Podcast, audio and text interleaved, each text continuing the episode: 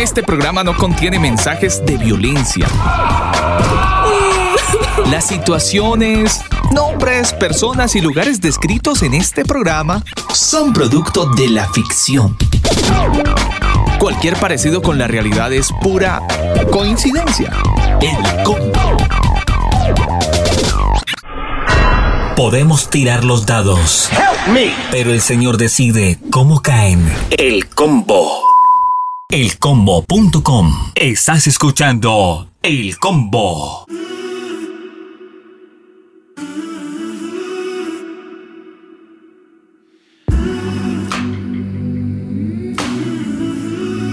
Mis queridos amigos del combo, muy buenas noches. Un saludo muy especial para toda la gente que a esta hora del día está conectada. Es martes primero de diciembre, ya son las 9 de la noche, 4 minutos. Un abrazo muy especial para toda la gente que nos escucha en algún lugar del mundo. A esta hora del día, las 7 de la noche, 4 minutos en la ciudad de Bogotá, 6, 4 minutos en México, para todo, en Ciudad de México. Para todos un abrazo enorme en Quebec también las 7 de la noche, 5 minutos. Un abrazo cordial, iniciamos el combo a esta hora del día, dándole gracias al Señor por la vida y por la oportunidad que nos da de llegar hasta cada uno de los rincones del planeta, donde como siempre nos escuchan a través de elcombo.com. Mi nombre es Alba Osorio, a usted gracias por estar conectado a nuestra señal de radio.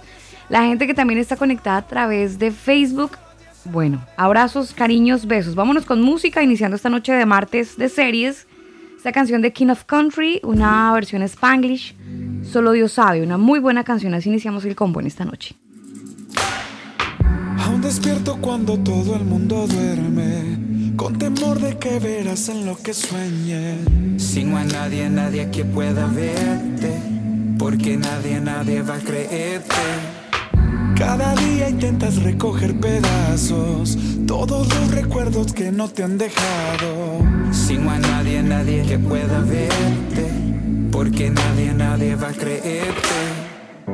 Solo Dios sabe tu pasado, solo Dios sabe lo que dicen de ti. Solo sabe tu dolor, existe un amor solo de Dios. Solo Dios sabe tu pasado,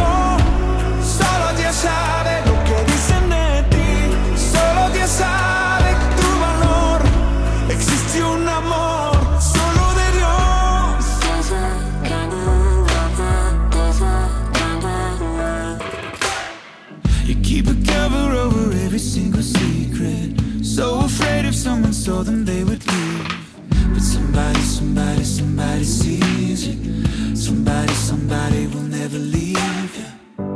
God only knows what you've been through. God only knows what they say about you. God only knows how it's killing you.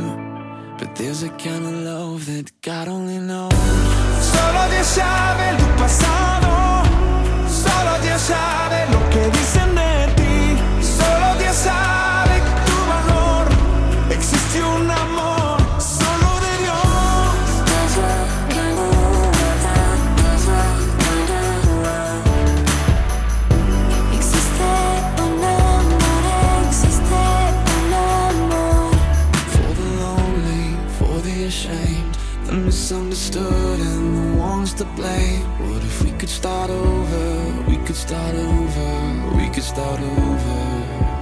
Oh, quien está solo y con temor, el abandonado y el pecador. Si empezamos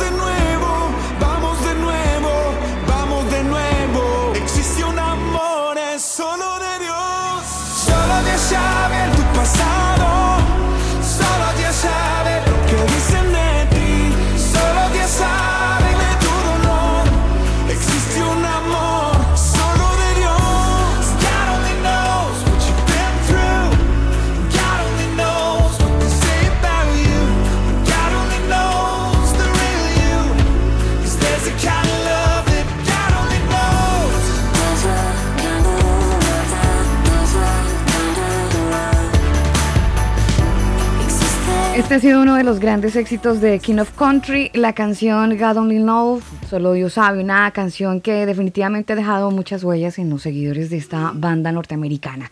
Son las 9 de la noche, 8 minutos, ingeniero. Buenas noches. Gusto en saludarlo, señor. Buenas noches, Alba, para usted y para todos los oyentes del combo. Un saludo muy especial, un abrazo muy grande para todos los que se conectan a esta hora a través de todas nuestras plataformas.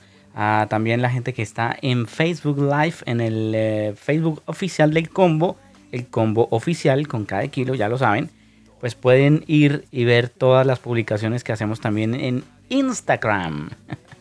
Y allí usted va a poder ver de lo que hablamos, lo que decimos, eh, el tema del día, los programas que vamos a tocar, etcétera, etcétera, etcétera. Así que también puede opinar, si usted lo quiere hacer, por supuesto, si tiene preguntas, dudas, traumas, háganoslo saber y nosotros de alguna manera lo hacemos llegar también a nuestro invitado.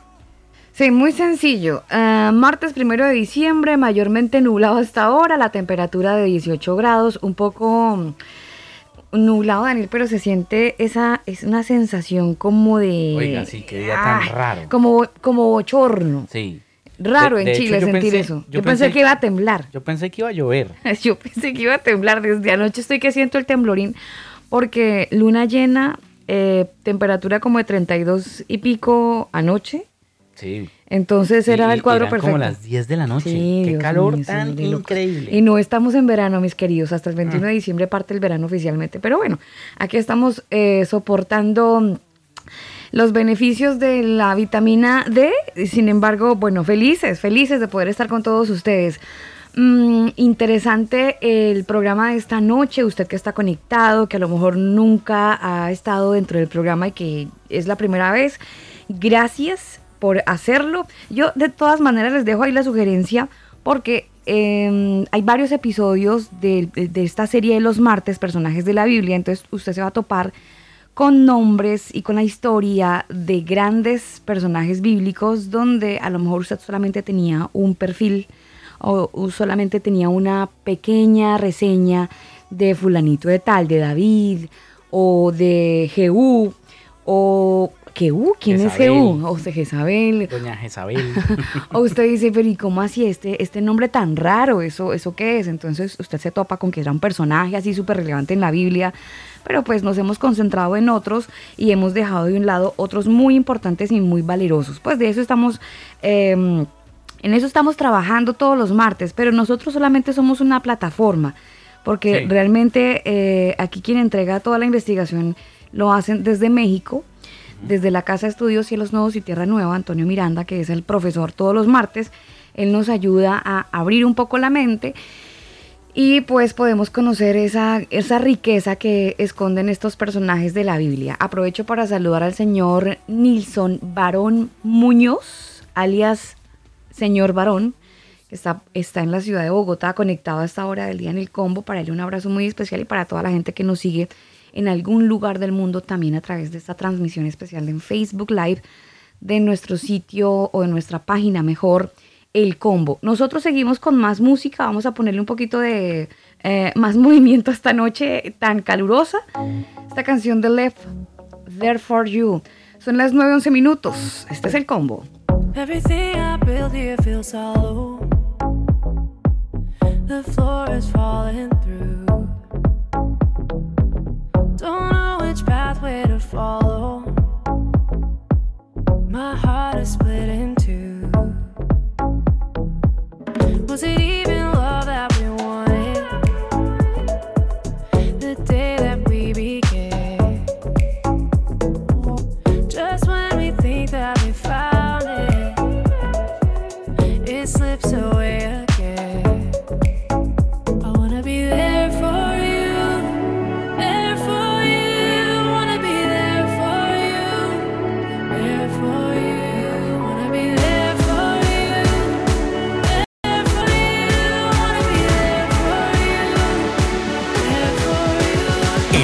you.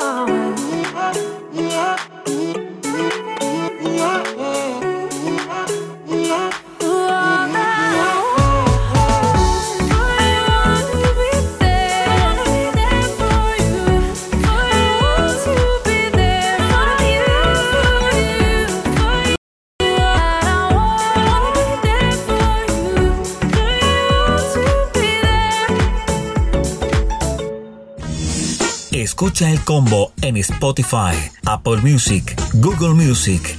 Nosotros te acompañamos. Nuestro tema del día. Los comentarios vertidos en este programa hacen parte de la investigación de nuestros invitados. Bienvenidos a la serie Personajes de la Biblia.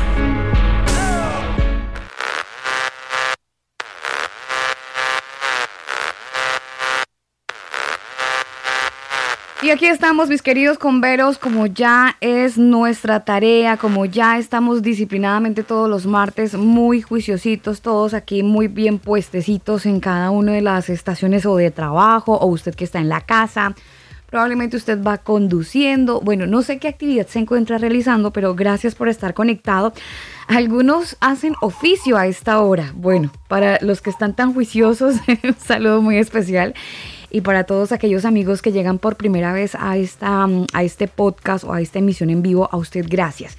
Vámonos inmediatamente para México para conversar un rato totototote enriquecedor con Antonio Miranda. Usted que ya ha estado juicioso todos los martes sabrá que él es el director eh, de la Casa Estudio Cielos Nuevos y Tierra Nueva. Ustedes los pueden encontrar en su sitio web con el mismo nombre al finalizar, al finalizar.org y también los pueden encontrar en su canal de YouTube igual, Cielos Nuevos y Tierra Nueva. Vamos directamente a México porque ya son más de 14 años realizando una serie de investigaciones que eh, nos permiten abrir un poco más el abanico eh, de como de esas de ese perfil que teníamos todos de ciertos personajes. Hoy vamos a conversar y Antonio nos va a hacer el grato favor de, mm, bueno, de charlarnos un poquito acerca de la vida o de las vidas de dos grandes personajes de la historia bíblica, Joás y Jeroboam, contemporáneos o no, familiares o no, pues nos va a hablar un poco acerca de este, de este par. Antonio, buenas noches y gracias nuevamente por estar con nosotros en el combo, por sacar su tiempo, eh, exponer todas sus, eh, sus herramientas para dedicarnos estas eh, casi tres horas de programa y poder conversar un poquito de estos temas tan importantes. Bienvenido. ¿Qué tal? Gracias, gracias nuevamente. Buenas, buenas noches a todos también, los que nos escuchan. Pues aquí estamos listos para, para los siguientes personajes. Bueno, muy eh, enriquecedor, déjeme decirle y felicitarlo y, mm, y- y transmitirle a usted los buenos comentarios del programa anterior. Mucha gente quedó como satisfecha con el programa. Y, y mire que me parece algo muy curioso que la gente quiere que usted aborde otros temas, como que si hiciéramos un collage. Yo digo, no, yo no sé si... Ya me dijeron que si podíamos hablar del niño Jesús, por ejemplo, ya que nace el 24. Entonces, eh, cosas así, temas así relacionados que, bueno, ahí lo vamos, estamos cocinando. Eh, ya Daniel me está mirando así como medio rayado porque ni niño ni Jesús me dijo con la mirada. Entonces salimos de las dos mentiras. Pero eso más adelante mucha gente me ha estado preguntando y con el deseo pues de que usted pueda abordar otros temas. Hoy nos reúne Sí. lo de los martes, la serie de los martes que es, que es personajes de la Biblia. Joás y Jeroboam. Em, no sé por dónde empezar, si por una cuna, Antonio, eh, en la vida de estos dos, eh, cómo, cómo- cómo par- parte la historia de, de estos dos personajes que fueron tan relevantes en la, en la vida y en el pueblo de Israel y que también generaron ciertas inquietudes. Sí, sí, bueno, realmente la, la Biblia es muy escueta en cuanto ya a, a estas alturas de los reyes casi se, se basan en si hicieron bueno o malo, este, cuál fue eh, la debilidad, cuál fue lo que el Eterno, por ejemplo, juzgó en sus momentos para, para pues eh, de una u otra forma corregirlos o hacerlos voltear al creador. Y, el desenlace, bueno, eh, tenemos aquí a dos personajes que vienen del linaje, o bueno, más bien que vienen de la monarquía del Reino del Norte. Eh, sepan los que están escuchando que vamos, vamos haciendo la diferencia entre personajes y personajes, porque es decir, entre reinos y reinos, porque los personajes como, como que los nombres a veces es un poco confuso. La vez pasada, la anterior de los personajes, hablamos de, de lo que fue Josafat y su descendencia, este, su vínculo con, este, con, con Acab por medio de Atalía y, y este Joás. ¿ok? Hay dos Joás, Joás rey del sur, rey de, del reino de Judá, del cual ya hablamos algo, ¿verdad? De hecho, de hecho hablamos hasta, hasta eh, básicamente parte o toda su vida en, en, en, en, fragmentos, especialmente por lo importante. Y no confundirlo con Joás, el rey del norte, que, que fue en este caso el nieto de Jehú, del cual ya hablamos detalladamente. Entonces, este, para irnos bien ubicados, en este caso tenemos a Joás, rey del norte, que es el nieto de Jehú, y también tenemos a Jeroboam II. Ajá, hay que aclarar que este Jeroboam es, Jeroboam II, se le conoce porque pues hace la diferencia con Jeroboam I o Jeroboam, eh, el primer rey de, del reino de Israel, conocido como el reino del norte. Ajá. Y bueno, pues no hay, no hay nada nuevo en el sentido, ¿verdad? Que hemos estado viendo de que, número uno, eh, está el carácter de ellos como personajes, eh, tratando de ver su reacción delante del Creador, el temor, la obediencia, eh, el cuidado de, pues, del reino finalmente es una gran responsabilidad. Es decir, cuando vemos pues tal rey, tal rey, tal rey, pues a veces nos pasa un poco eh, rápido la escena, pero es gran responsabilidad, es, imagínense nada más, en aquella época, hoy día, si hoy día es un conflicto, ¿verdad? Los gobernantes con eso y que hay tecnología y, la información llega al instante y, hay boletines de prensa y hay radio, televisión, etcétera.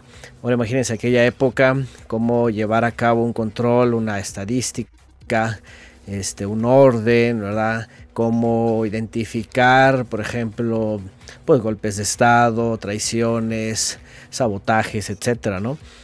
Entonces, pero aún así eh, podemos ver algo interesante que lo vamos a recordar también en esta entrega, que el Eterno es superior a todo esto y en la medida que ellos obedecen, en esa medida las cosas salen bien.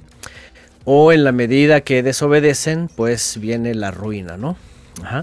Entonces, bueno, Eh, es muy interesante porque el reino del norte, del cual, del cual vamos a enfocar poquito, vamos a hablar un poquito a lo mejor eh, eh, con el reino del sur debido a que hay una, mm, eh, una conexión con Amasías, por cierto, un personaje también que por ahí propusieron, pero para ir un poco en orden, vamos a, a enfocarnos ahorita con los, estos dos reinos del norte que finalmente fue padre e hijo, padre e hijo, en este caso este, Joás y Jeroboam, padre e hijo. Y obviamente pues también este, descendientes de Jehú. Recuerdan que viene un linaje, viene un linaje de Jeroboam primero, el cual el Eterno le permite este, eh, tener hasta la tercera generación. Después viene alguien que se ocupa de su descendencia. Después comete el error también, en este caso, este, Ela. Después viene eh, Omri, que se encarga de castigar la descendencia anterior. Eh, después viene mm, Acab, que ya hemos hablado, ¿verdad? Acab y Jezabel, y bueno, su hijo Cosías y su otro hijo Joram, que tomaron el reino en la época de Jezabel, cuando ella fue influyente. Y bueno, algo interesante es de que mm, eh, ustedes recuerdan que hemos hablado de uno que otro profeta, ¿verdad? Elías, Micaías, Eliseo.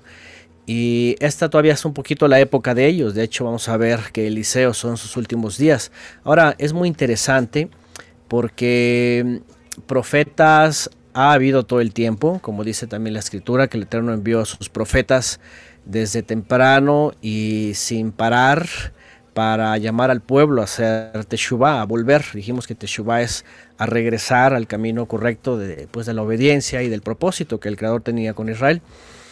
Y que fue lo que ha pasado, que eh, ustedes recordarán que el Mesías incluso citó a Eliseo, ¿verdad? Dice que no fue enviado a nadie de Israel, sino a una viuda en Serepta. ¿verdad? Es decir, como que en esa época hasta Eliseo, el, uno de los profetas más reconocidos de esa generación, ni siquiera estaba tan ocupado en atender a Israel porque cada uno andaba en su propio camino, ¿no? Y esto es muy interesante porque el contexto que vamos a ver es, es eh, después de que Jehú hizo lo bueno, y aunque entre comillas no tan bueno al final porque le faltó completar su obra, pero bueno, supongamos lo que ya vimos de Jehú, que cumplió el cometido del Creador, ¿verdad? De juzgar a la casa de Acab y toda la maldad de, pues, de Jezabel, es el que, el que, lo enfrenta, el que la enfrentó. Pues eh, hizo lo bueno, se, se, la reconoce como el rey que, que hizo lo bueno, único entre todos los 19 reyes de Israel. Imagínense nada más.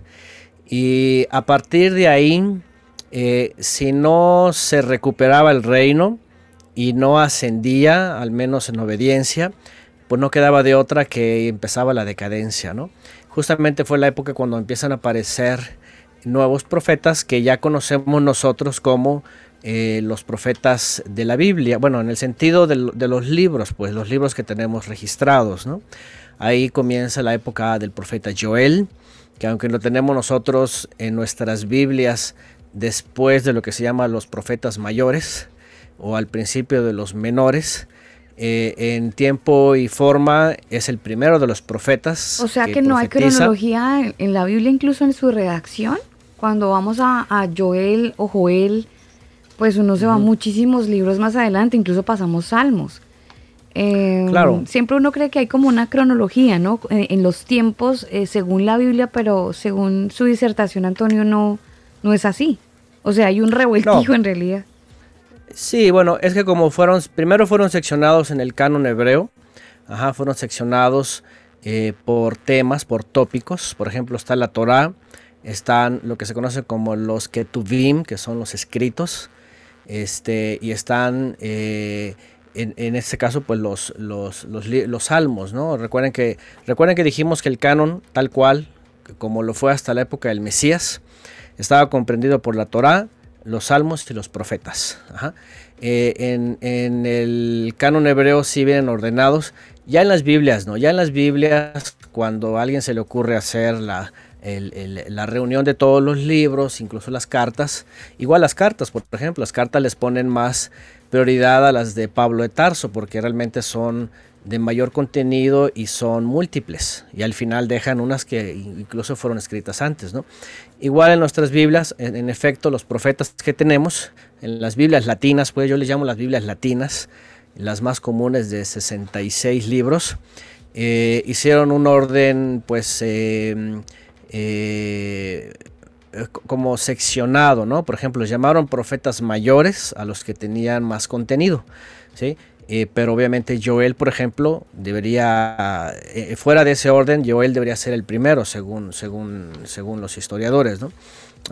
Entonces, por ejemplo, Joel, después sería Jonás, Amós, Oseas, y ya después vendrían, por ejemplo, Isaías, Miqueas, Nahum, Sofonía, Abacú, Sofonías, Daniel, Ezequiel. Yo- Yo este, creo que si en ese orden, Antonio, como usted nos lo dice, a lo mejor tendría más sentido a la hora de leer la palabra, ¿no cree? O para los que Sí. les gusta tener como una secuencia de la lectura, a lo mejor la tendría si llevaran en realidad la, la secuencia de los tiempos.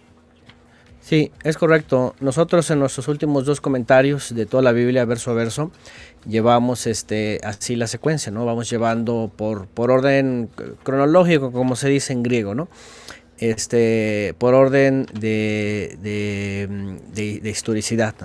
Y de hecho sí, ¿eh? fíjense que es mucho mejor así llevar la secuencia para saber en qué momento. Sí, porque imagínense, por ejemplo, eh, comienza con Isaías, y aunque Isaías es un tema de apostasía y tiene que ver con, con cosas este, eh, que son parte de previo al exilio, previo al sitio babilónico, pero antes ya se dijeron cosas importantes que ya Isaías y, y Miqueas, por ejemplo, vienen a, completar, ajá, eh, previo al exilio, porque ya cuando viene, este, por ejemplo, mm, en este caso Jeremías, Jeremías, Nahum, Abacub, ya, ya están hablando justo, justo antes del castigo de, del Eterno por medio de los babilonios. Entonces, eso es importante. Cuando vamos a ver estos personajes, por ejemplo, es muy interesante esto. El Eterno está enviando profetas todo el tiempo y va van directamente a los reyes, ¿no? Por ejemplo, a Acab le tocó a Elías. A Elías le tocó ir a Acab y darle mensajes, ¿no? A la misma Jezabel, ¿no? Después viene su, su suplente que es Eliseo o Elisha en hebreo y, se concentra un poco en ellos, pero realmente Eliseo va a los necesitados, ¿no? va a, otras, a, otros necesitados. ¿no? ¿Y qué es lo que estoy diciendo? Que mientras está viviendo Israel una especie de, de prueba para saber si, para, para saber si, si el Eterno está, va, va- va a esperar algo de ellos, como que no hay tanto énfasis con los profetas. Pero ya cuando, de hecho, cuando pasan estos dos personajes, ¿verdad? Que es eh, Joás y Jeroboam II, y luego Zacarías, ya viene la decadencia. Ajá. Ya a partir de ahí, pues básicamente le quedan como 40 años al reino del norte. Imagínense nada más. Sí, porque Jeroboam fue el último que reinó por, por muchos años, ¿no? 41 años, Jeroboam II. Pero a partir de ahí en adelante, eh, quedan como 40 años aproximadamente, fíjense, ya de la extinción del reino del norte. O sea, es decir, como que el Eterno les dice, ahí les va, los últimos 40, 50 años para ver si responden. Pero ya para eso ya los profetas que tenemos en las Biblias escritos ya están profetizando, ya empiezan, ¿verdad? Empieza profetizando Amós, Oseas, sobre todo Oseas, que su mensaje es muy fuerte, muy directo, sobre todo al reino del norte, también menciona el reino del sur, pero ya ahí se va directamente contra toda la nación, contra los reyes, contra de hecho ahí dice, de hecho cuando, cuando ven esos, esos libros, ahí dice, eh, por ejemplo, Oseas, ¿verdad? Fulano, de, de tal lugar, eh, profetizó en la época de fulano, fulano y fulano. Entonces, este, eso es importante porque ahí vemos el, el contexto, ¿no? Entonces, bueno, eh, los personajes de hoy, que es eh, reinó 16 años, casi 17, y Jeroboam II, 41 años. Ambos hacen eh, lo malo, ajá, eh, pero eh, vamos a ver un poquito del contexto para, para que los oyentes que se van llevando la línea ajá, sepan que pues ya hablamos detalladamente de Acab, de Jezabel, ¿verdad? De, de sus hijos Ocosías y Joram, que, que cuando muere Acab y ellos van sucediendo el trono, pues Jezabel ahí interviene. Viene Jehú, pone un alto a toda esta idolatría, etcétera, arregla el asunto. eh, y cuando muere Jehú, viene su hijo Joacás. Joacás es, eh, sería en este, en este linaje, ustedes recuerdan que el Eterno le promete, aunque por el pecado, aún así le promete que cuatro descendientes de él iban a venir a reinar. En este caso es Joacás, Joás y Jeroboam y Zacarías, ¿verdad? que es hijo de Jeroboam II. Entonces, eh, porque ya después, pues Zacarías finalmente, por ejemplo, hay dos, hay dos reyes después de Jeroboam II. Zacarías reina seis meses y Salún reina un mes, imagínense, ¿no? Entonces están casi como de paso. ¿no? Parecido a los gobernantes de hoy, de hoy día, ¿no? Duran un día, por ahí Chile tiene una historia muy cercana de, de, un, de, un- de alguien que estuvo ejerciendo un cargo 24 horas. Así que no se ha ido mucho la realidad de esos tiempos a la, actualidad, Antonio. Sí, sí, así suele pasar a veces. Entonces, bueno, eh, los antecedentes son, los antecedentes son eh, Ocosías, hijo de, eh, perdón, Joacás, Joacás, hijo de Jehú, ah, recordemos a Jehú, finalmente muere. Jehú al finales de sus días, dice la escritura, que, que no concluye su obra, es más, vamos a recordarlo, en el segundo libro de los Reyes, capítulo 10, verso 31 dice, mas Jehú no cuidó de andar en la instrucción del Eterno. Fíjense, fíjense que siempre en toda la historia de Israel está vinculada lo que manda el Creador y la desobediencia, o sea, pecado. Regularmente yo me acuerdo, pues to- todos estos, cuando se habla en la Biblia, por ejemplo, en las iglesias, todo eso, ¿no?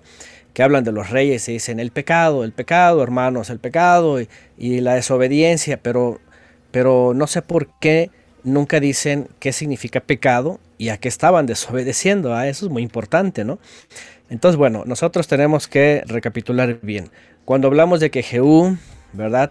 Dice en el segundo libro de los Reyes 10:31, no cuidó de andar en la ley, dice en, las, en las Biblias latinas. Ya sabemos que la, la palabra viene de la instrucción, los mandamientos dados a Israel.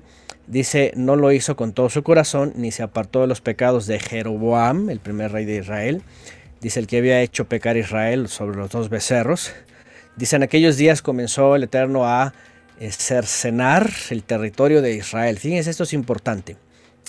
Dice, y los derrotó Hazael por todas las fronteras, desde el río Jardén al nacimiento del sol, toda la tierra de Galaad, de Gad y de Reubén y de Manasés, desde Aroer, que está junto al arroyo, de Arnón hasta Galat y Basán. Estos territorios fueron eh, tomados por los israelitas, que era la tribu de Gad, la tribu de Rubén y la media tribu de Manasés, que ocupaban una gran parte de la zona eh, oriental, de, norte a sur, del otro lado del Jordán. Y, ¿y qué pasa? Fíjense, aquí viene la consecuencia. Jehú hizo todo lo que el Eterno le mandó sobre la descendencia de Acab, muy bien, pero no hizo, no completó lo que el Creador manda en sus mandamientos, pues que era finalmente acabar con toda la idolatría, ¿no? Terminar con todos los nichos y, y todo este vínculo idolátrico. Y eso le trajo como consecuencia, fíjense, empezar, dice aquí, a eh, cercenar el reino. Se empezó a cortar, de hecho, justamente ese es el contexto que vamos a ver enseguida, porque en la época de, de su hijo, Joacás, ¿verdad? Recibe un reino ya eh, eh, invadido, con, con pleitos, con, con- con, eh, luchas o con guerra con, con los asirios o con los sirios, con los reinos del norte. Con Que, por problemas. cierto, empiezan o- a o di- ser- diríamos en. Colombia, enchicharronado, Antonio. Recibió el reino Enchicharronado. enchicharronado. Sí, claro. Con, Sí. o sea, le, le Por entregó- problemas le, le entregó un chicharroncito. Je- je- o sea, Sí. en, en realidad fue eso.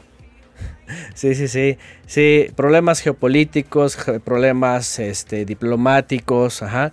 Que por cierto, en esta época es cuando está profetizando el profeta Jonás en Nínive. se acuerdan de la historia, ¿no? Que primero no quiso y bueno, finalmente fue porque Nínive, capital del reino asirio, estaba en una decadencia terrible. Pero fíjense qué interesante, el Eterno tenía como propósito usar a los asirios para castigar al reino del norte. Entonces, cuando Jonás es ordenado mandar allá, por eso él no quería ir. Porque más que decir es que tú eres misericordioso y tú vas a perdonar, él sabía dentro de sí que no solamente los iba a perdonar, sino que los iba a usar para castigar al reino del norte en su momento. Entonces, por eso se resistía un poco Jonás. Jonás como que quería cambiar esa parte de la historia y, tal vez darle más tiempo a Israel. Pero finalmente va Jonás y tiene lo que tiene que hacer, ya sabemos el libro de Jonás. Y, interesantemente, mm, eh, Asiria se recupera, se fortalece. ¿eh? mientras están estos reyes, ahora fíjense lo interesante, no crea, y aquí es donde viene la, la, enseñanza en parte para nosotros, ¿no? No creamos que cuando creemos que no pasa nada y está todo bien, y aunque, ¿verdad? Eh, y sobre todo la gente que cree, ¿verdad? Que, ah, bueno, pues no me pasó nada, o pura bendición, o qué importa eh, los mandamientos, o, vivir en santidad, pues hay que vivir la vida, y toda esta gente que piensa así, eh, pues no se crean porque si alguien está en el confort, no está haciendo lo suficiente, se está confiando y cree que no va a pasar nada, pues el creador está preparando ¿verdad? Este, eh, las condiciones para que si uno no se arrepiente, si uno no vuelve al Creador, entonces uno cae en su propia trampa. De hecho, como dice algunos salmos, ¿no? Eh, el, malvado dice está preparando su propia trampa con sus actitudes. De hecho, Antonio, creo que hay un, texto donde al mismo David se le dijo, tú lo hiciste en secreto, tus hijos lo harán en público y, nunca eh, dejará de haber prácticamente se lo voy a parafrasear, problemas en tu, en tu casa. Y prácticamente los que vivieron la Pero, pero problemas de orden sexual, señor. Sí, pero los que vivieron la mayor cantidad de problemas y de y fueron sus hijos. Entonces hay gente que a lo mejor dice, no, a mí no me pasa nada, eso aquí todo bien.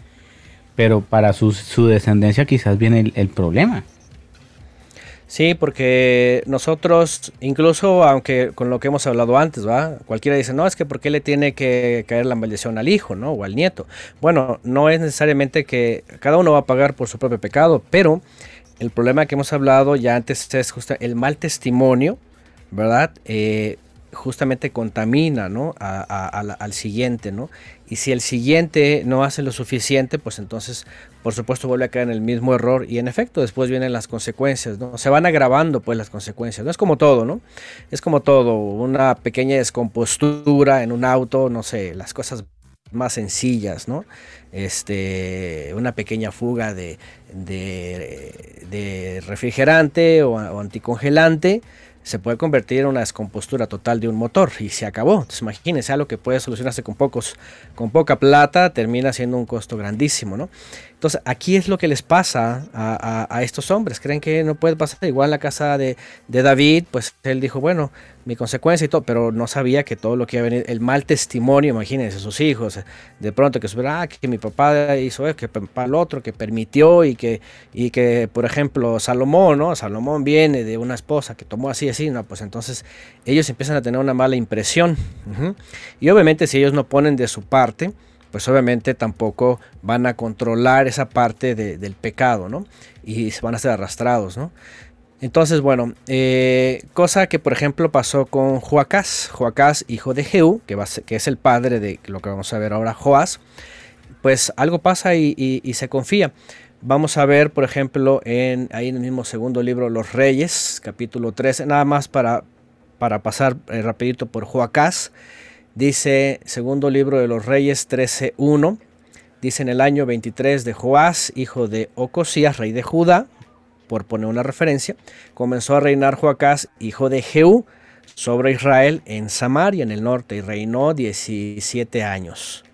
Dice, e hizo lo malo ante los ojos del Eterno, siguió en los pecados de Jeroboam, el primer rey de Israel. Dice, el que hizo pecar a Israel no se apartó de ellos, y, aquí viene vean, la primera consecuencia, ¿verdad? Ya de por sí le pasó a Jehú, se empiezan a, a cercenar los territorios de, la región de oriental. Y luego viene Joacás, su hijo, y no se corrige, no hace lo bueno, sigue haciendo lo malo, eh, se reincorpora el culto idolátrico de Jeroboam I y dice que el Eterno se enojó contra Israel y los entregó en manos de Hazael, rey de Siria, sus vecinos eh, primarios. Dice, y en mano de Ben Hadad, hijo de Hazael, por largo tiempo, dice. Fíjense nada más. Entonces, aquí viene otra vez, el Eterno va a usar esto. Ahora, cuando dice aquí se enfureció, ¿verdad? obviamente estamos hablando de que el Eterno está proveyendo a Israel, pero cuando empieza este pecado, empieza, continúan, pues entonces él no puede proseguir con bendición y tiene que tener la bendición y el juicio se acerca al que peca, ¿no? Entonces, por eso no, se puede detener el juicio. Y comienza el juicio con esto.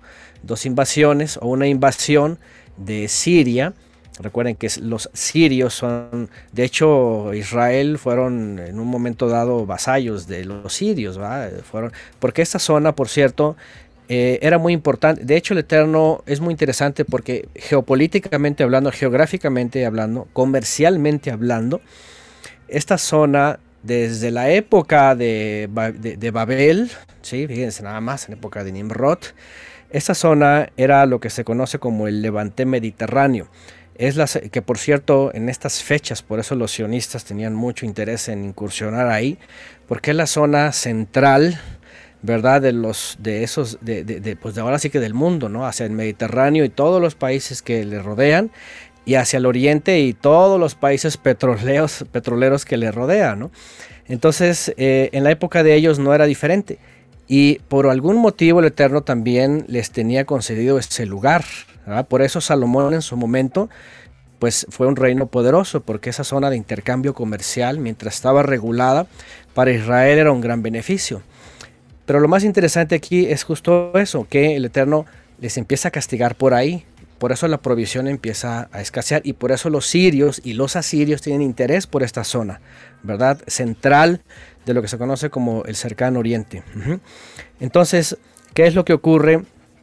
Que eh, su primer golpe pues es eso, es empezar a perder los territorios que están del otro lado del Jordán, del otro lado del mar de Galilea, ¿sí? Eh, por encima de Moab hasta Siria, y eso empieza a causarles problemas a ellos, a menguar y, a buscar alianzas también.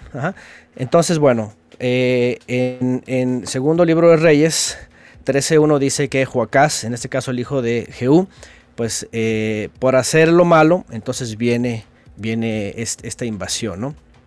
Pero vemos algo interesante en el verso 4 del mismo capítulo 13. Dice, mas Joacás oró en presencia del Eterno y el Eterno lo oyó porque miró la aflicción de Israel. Fíjense, aún así el Eterno tiene... Ahí es donde Él está esperando que el pueblo se humille. Como ya lo hemos leído en la oración de Salomón, ¿no? Si su pueblo se humilla, que texto, por ejemplo, que lo usan para muchas cosas, pero aquí el punto es reconocer, temer al Creador y volver a la obediencia. ¿ah? Entonces dice que miró la aflicción de Israel, pues el rey de Siria los afligía.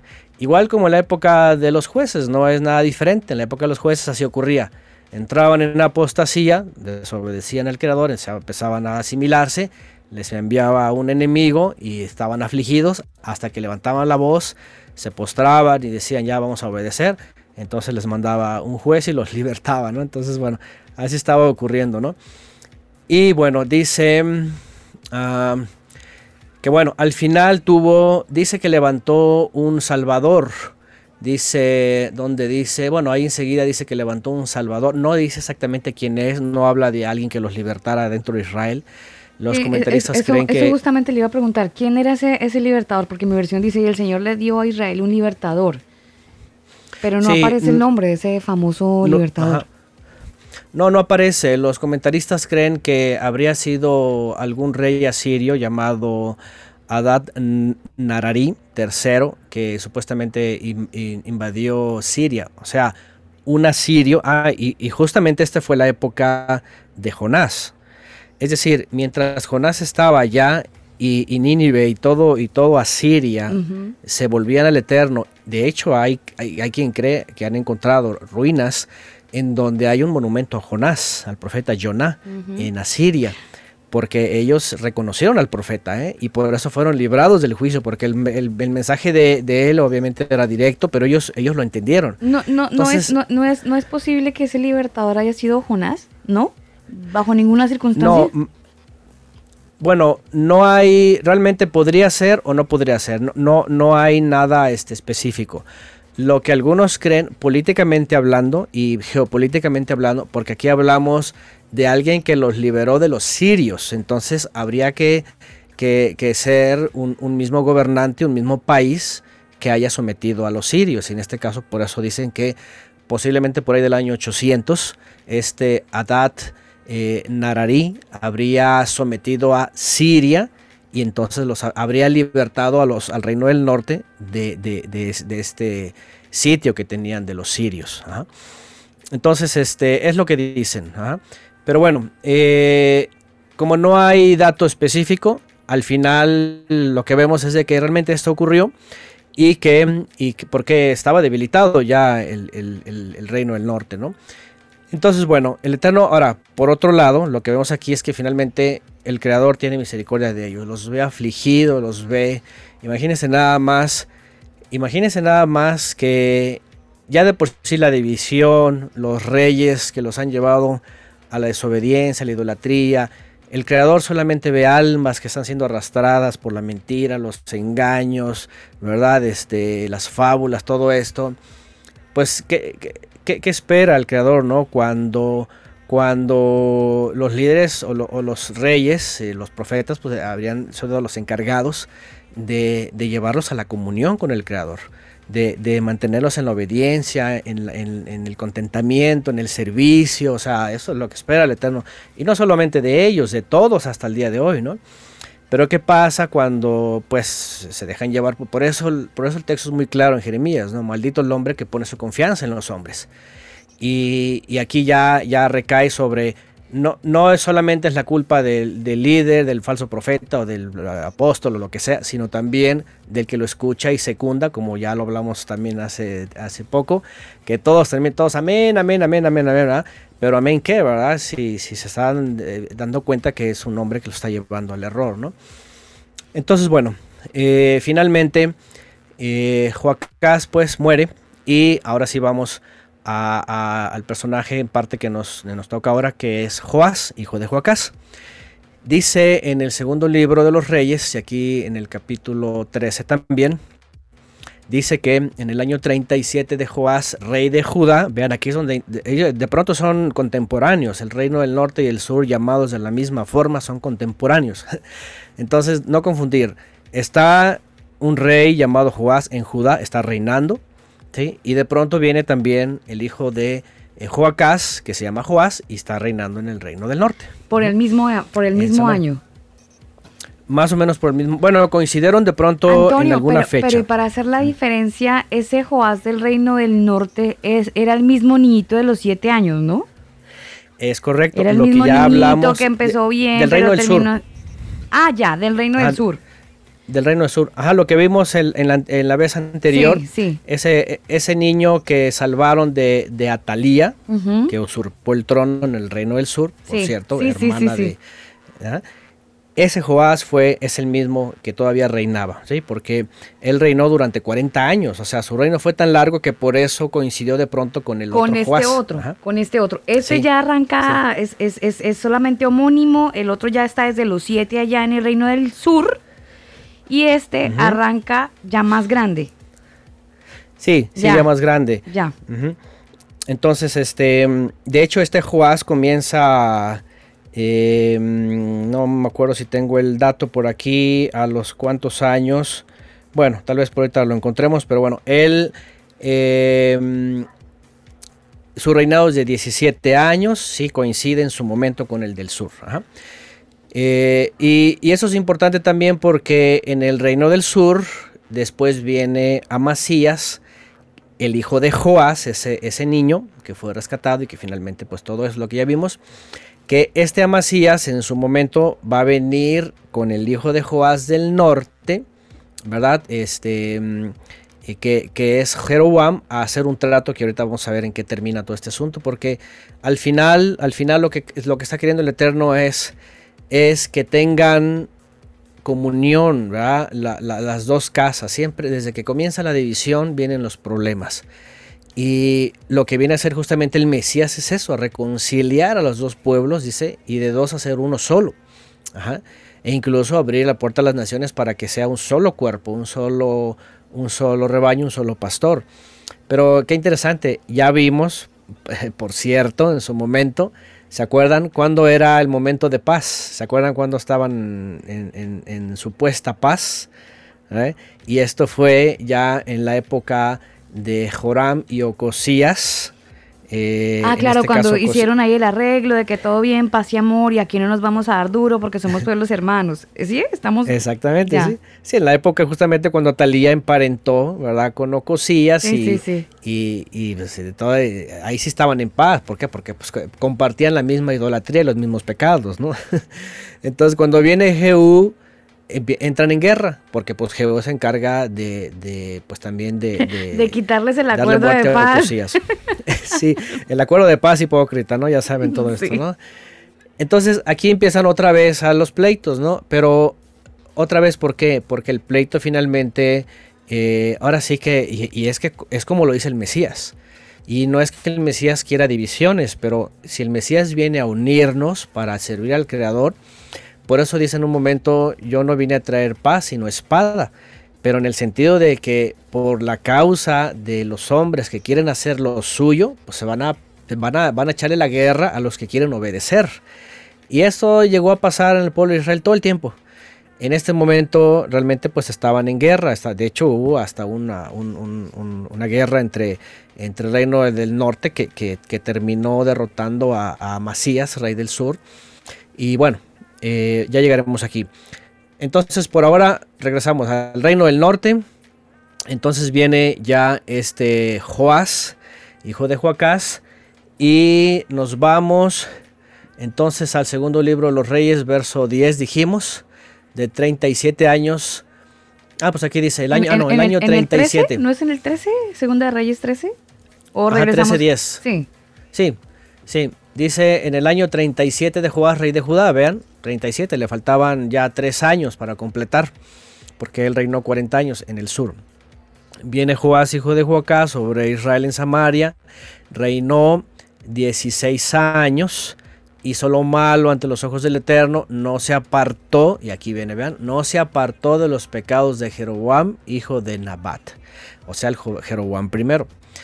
Y miren otra vez, aquí es donde entran nuestras preguntas, ¿verdad? A ver, el abuelo hizo lo bueno, dejó su legado, sabía qué es lo que había pasado. Su padre pues eh, cometió el error, eh, aunque hizo, hizo Teshuvah, decimos, volvió al creador al final de sus días, porque había quedado su ejército menguado, se había quedado con unos cuantos este, caballería, etcétera. Pero cuando viene eh, Joás no aprende, no aprende y dice que continúa con la idolatría. Ahora recuerden que Jehú, aunque hizo lo que tenía que hacer, no derribó los becerros que había levantado Jeroboam primero. Cuando se habla de que continuó con el pecado de Jeroboam, hijo de Nabat, significa que no destruyeron los, los dos becerros los dos becerros que puso tanto en Dan como en Betel. Continuó el servicio idolátrico y, y eso lo hizo también en este caso este Joás, rey del norte. Ahora, ustedes pónganse a pensar. Y es que pareciera que cualquiera puede decir, oye, pues ¿cómo es posible? Ese ya es el colmo, ¿no? Ya deberían ya de, de finiquiten ese asunto, ya, se acabó la idolatría.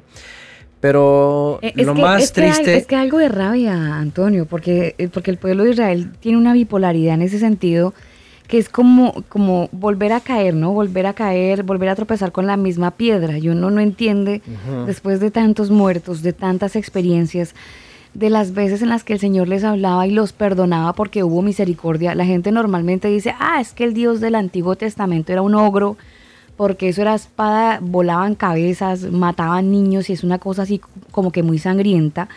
Pero muy fácilmente se olvida el Dios de la misericordia, a ese eh, Señor que buscó todo el tiempo entrar en amistad con su pueblo y, hacer hombre eh, que, que no estuvieran más en esa calidad de, de idólatras, sino envolverlos, pero esa bipolaridad en cuanto a querer estar con Dios, pero también estar mezclados con los otros pueblos y hacer cosas, costumbres y amoríos y cosas, pues hombre, eso siempre generó y despertó eh, la, que no, la bendición no fuera completa. Eh, y yo creería, Antonio, que esa bipolaridad eh, se mantiene hasta el día de hoy, desafortunadamente. La mantenemos. eh, estamos bien, felices, vamos para arriba, amamos al Señor, estamos, mejor dicho, volando en la séptima nube. Y de repente eh, pasa un chulo, pasa una paloma, viene una cigüeña, nos dejamos llevar, caemos de la séptima nube a- abajo y se nos olvida que estábamos bien, se nos olvida que, que el Señor había tenido misericordia de nosotros y estábamos bien. Y entonces es un círculo vicioso, ¿no? Sí, sí, sí, es correcto. Y de hecho, pues no solamente en Israel, antes de Israel desde el principio, después de Israel hasta el día de hoy, ¿no? El otro día, por cierto, usted comentaba, Alba, que eh, cuando se tocó el tema por ahí, de los que ya saben, ¿verdad? Y vienen estas fiestas constantinopolitanas, ¿no? Y, y mucha gente, ay, bueno, eh, que sea la última, ¿no? O ay, este, pues no pasa nada y, y con esta me despido, cosas de esas. Es, es Y lo ya, mismo. y ya estamos a O primero sea, de diciembre y ya a lo mejor, Antonio, hay muchos que dicen, ay, pero este será Sí. mi último, como dicen por ahí, mi última guachafita de fin de año y ya el próximo en enero, mire que se lo juro, por chuchito que sí. Sí, sí, sí. Pues les entra lo que le llaman, es un espíritu engañoso, ¿no? El famoso espíritu de la Navidad, ¿no? El, el- Sí. huele a Navidad, dice, ¿no? Entonces, hagan de cuenta es lo mismo. O sea, la gente a veces ya sabe, pero vuelven, vuelven otra vez al pecado de Jeroboam, que ya hablamos en un momento, para estas fechas es el pecado de Constantino, ¿no? Oiga, Antonio, Esto es ya, lo ya- que- ya que Ujú. está usted hablando de eso, un, un pequeño paréntesis porque yo creo que aquí hay muchos oyentes que, oiga, pero ¿qué tiene de malo poner un, un adornito de Navidad? ¿Qué tiene de malo poner... eh, Ay, Antonio, yo voy a poner el pesebre ya, no voy a poner árboles porque eso me Claro. recuerda a Ninro, pero el, pero el pesebre sí porque trae al niño Jesús. No, pero tampoco fue la fecha, ¿no? O sea, si se quiere poner un pesebre, digo, que tampoco es mandamiento, no hay nada como eso, pues debería ser en, en la fecha correcta, ¿no? Y ni siquiera pesebre, solamente recordar la fecha, que eso es en Sukkot. Pero sí, eh, mi comentario sería esto. Todos, todas las generaciones de Israel en apostasía era justamente eso.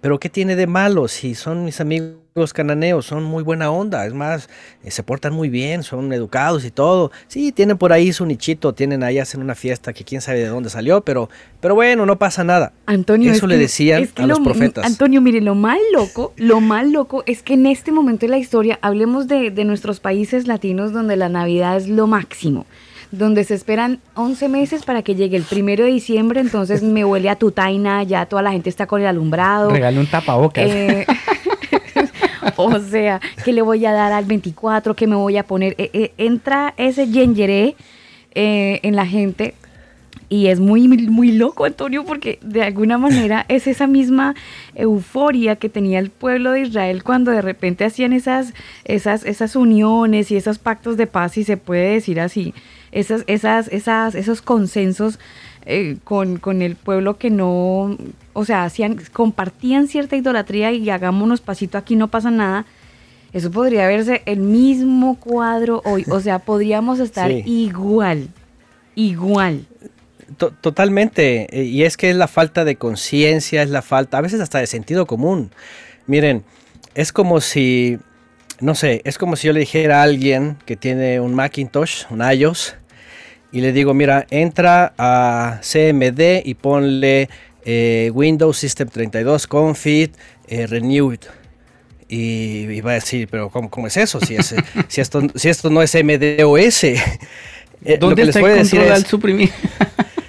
Ajá, sí, eh, ¿me entienden? O sea, son sistemas muy diferentes, no son compatibles, no funcionan igual.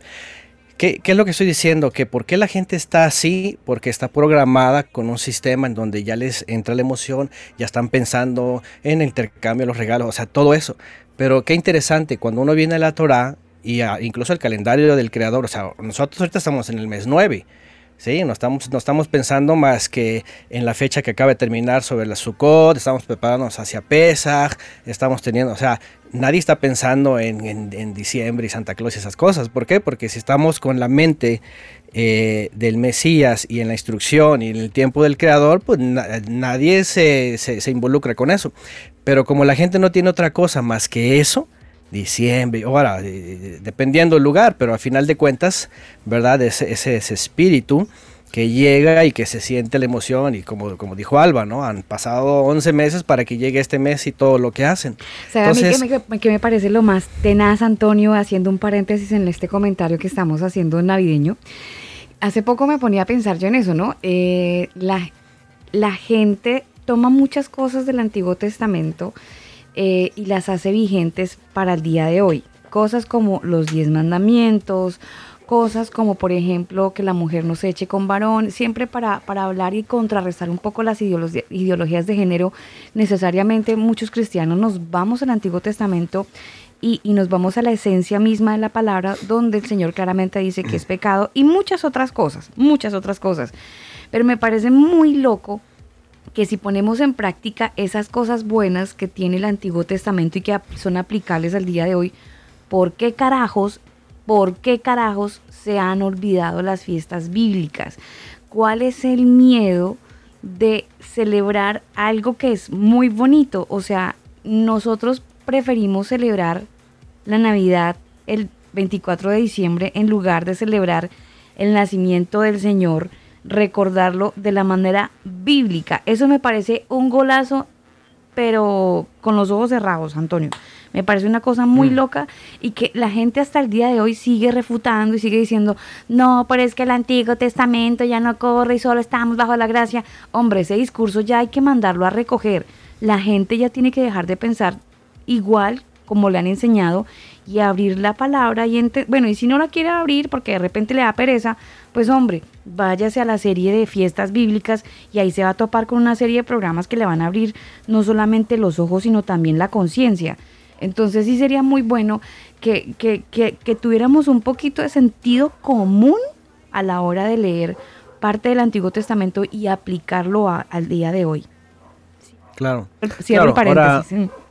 Sí, ahora yo quiero recomendar sobre esto porque el pueblo de Israel seguramente en algún momento, y lo hablamos, ¿se acuerdan? Lo hablamos, eh, en algún momento Alba, por cierto, se hizo la pregunta sobre Josías, porque hablamos en un momento, no me acuerdo en qué parte, eh, Reino del Sur, que celebraron Sukkot como nunca lo habían hecho desde la época de Josué y usted preguntó, ¿en algún momento el pueblo de Israel perdió todo esto, las festividades? Sí, porque en algún momento creyeron que también estaban en desuso y estaban asimilados al mundo. Hoy día se pasó lo mismo. ¿Recuerdan cuando hablamos, por ejemplo, de la figura de Jeroboam I, parecido a, Constantino? Lo que la gente tiene que saber es eso. Lo que realmente pasó es, y hay que saber la diferencia bien entre Antiguo Testamento y las instrucciones o los mandamientos, porque regularmente la gente, otra vez, por la formación teológica, meten Antiguo Testamento en absolutamente todo y dicen de Malaquías para atrás nada. A reserva de algunas que otras cosas, ¿no? Esfuérzate y sé valiente y cosas de esas, ¿no? Pero, pero Antiguo Testamento, todos tienen que saber que no tiene nada que ver con mandamientos de santidad, de moral, de ética, de educación, de amor al prójimo, de misericordia, de justicia, o sea, nada. Antiguo Testamento, incluso cuando el, el autor de los hebreos lo menciona, se está refiriendo al servicio terrenal por medio de un santuario terrenal, con un ministro terrenal y con sangre de animales. Cuando se habla de Nuevo Testamento se está refiriendo al servicio mismo de, de, los hombres delante del Creador, pero ahora a través del Mesías. Entonces, ¿cuál ha sido el gran problema? Que desde el siglo III al IV se, se les empezó a adoctrinar que todo eso era Antiguo Testamento y que ya se habían de olvidar y por eso ahora otra vez es como les digo es como es como es como un disco duro.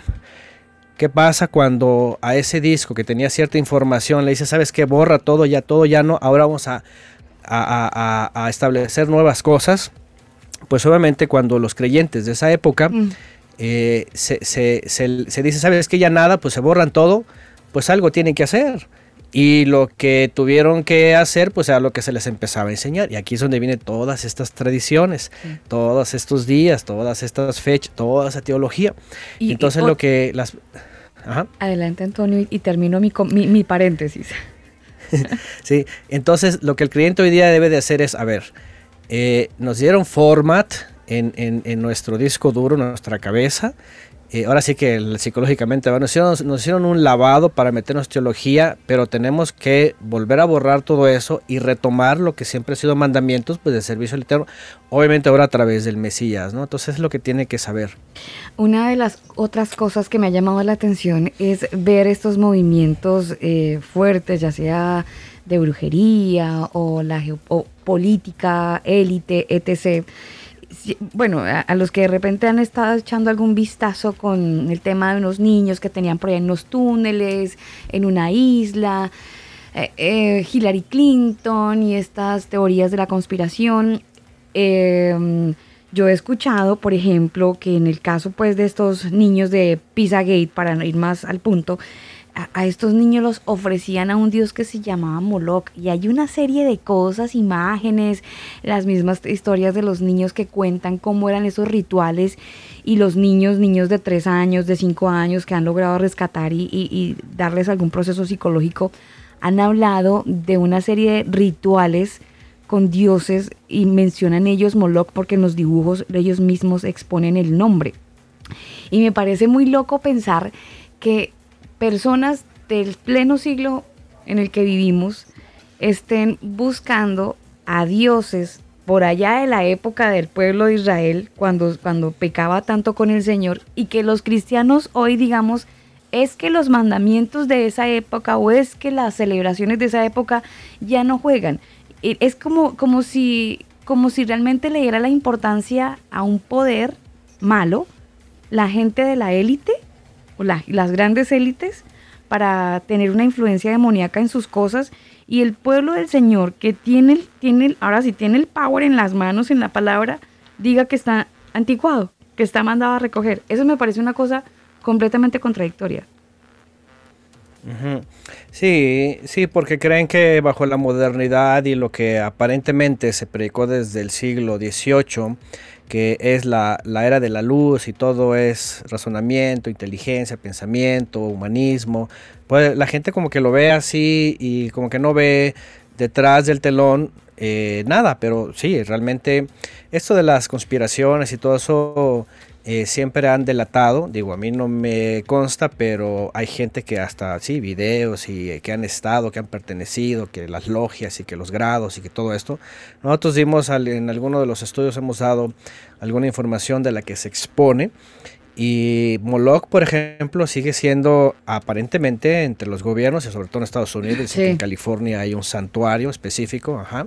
Sí. Y, y y bueno, eh, eh, Skull and Bones, eh, todos estos grupos, eh, ¿verdad? De, de la élite, también lo mencionan. de los, ajá, Mm. sí, sí, sí, de los gobiernos, realmente ti- tienen un culto serio o sea, hasta tienen, la fecha, tienen sacrificios. vigencia, Antonio, tienen vigencia. Oh, por supuesto, Mm. por supuesto. Por ejemplo, Estados Unidos, Estados Unidos, lo que no sabe mucha gente es de que eh, es una herencia ideológica, política, gubernamental, religiosa, idolátrica del Reino Unido, que también está conectada con Israel, por ejemplo, o por ejemplo en el Bet Knesset en Israel, lo que se conoce como la Corte Suprema, que está en Tel Aviv. Este, el, el edificio principal del gobierno, imagínense, está lleno de símbolos idolátricos, totalmente, ¿no? Son masones de alto grado. eh, en, en Estados Unidos se fundó por 13 colonias, que es un número masónico.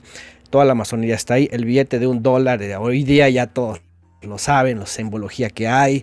En Moloch está ahí mismo adentro, la pirámide, el hexagrama, o sea, eh, es más que evidente. O sea, ya, ho- hoy día ya no suena a conspiración, es una realidad. Y hoy día ya no es ocultismo, ya está revelado a todo el mundo, ¿no? Entonces, eh, fíjense, esto viene desde entonces. Ese es el gran problema que comenzó Salomón. Salomón fue el que inició con todo esto. Y lo fue heredando, lo fue heredando. Y obviamente en el caso de, de Israel, esa parte del judaísmo, por eso tienen a Ishtar también ahí tienen a la, la- la estrella de, de Renfán, que es el, el hexagrama que ponen en la bandera israelí. Ese símbolo es altamente pagano.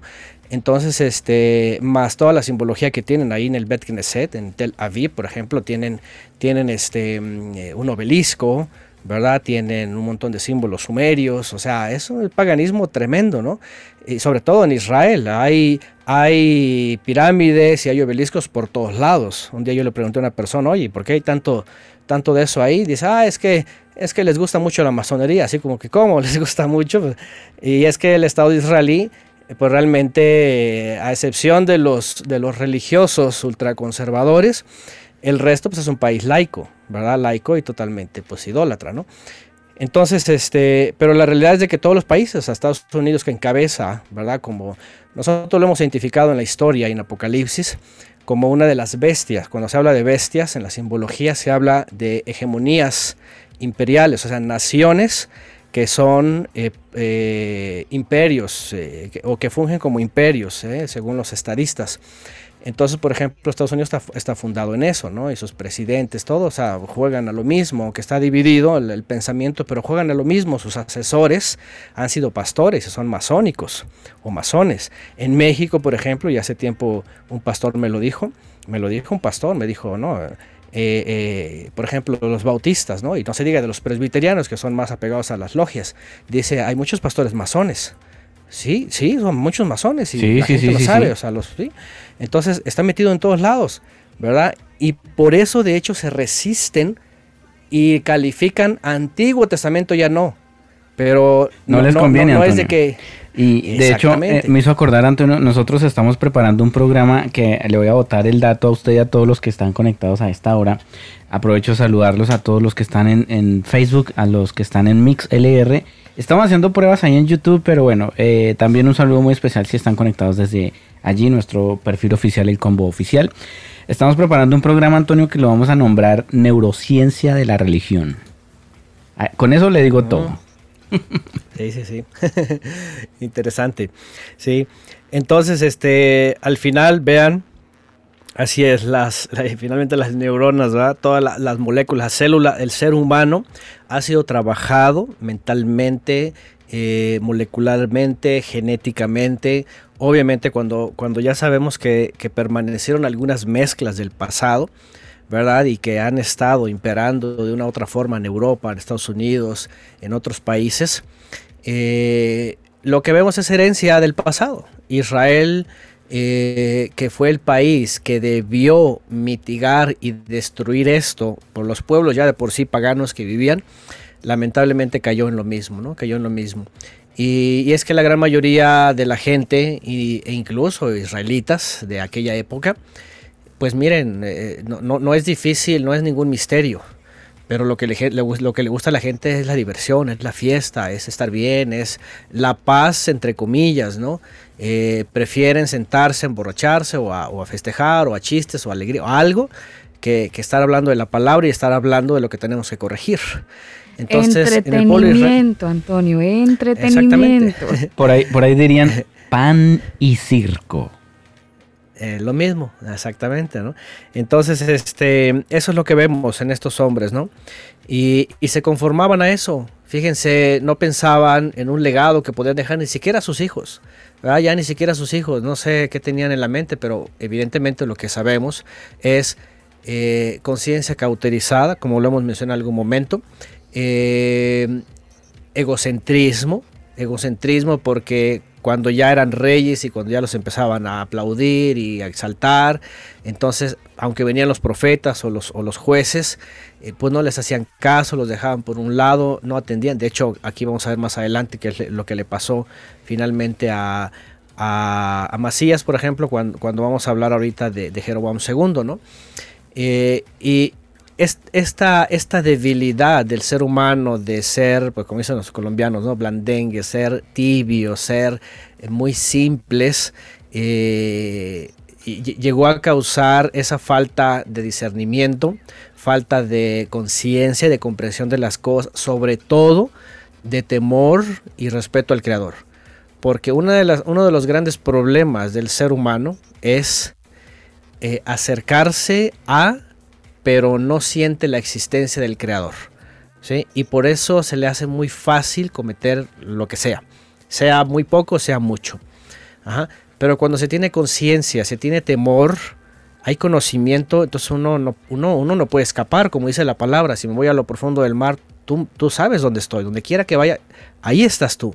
Entonces, cuando uno entiende eso, uno no puede escapar.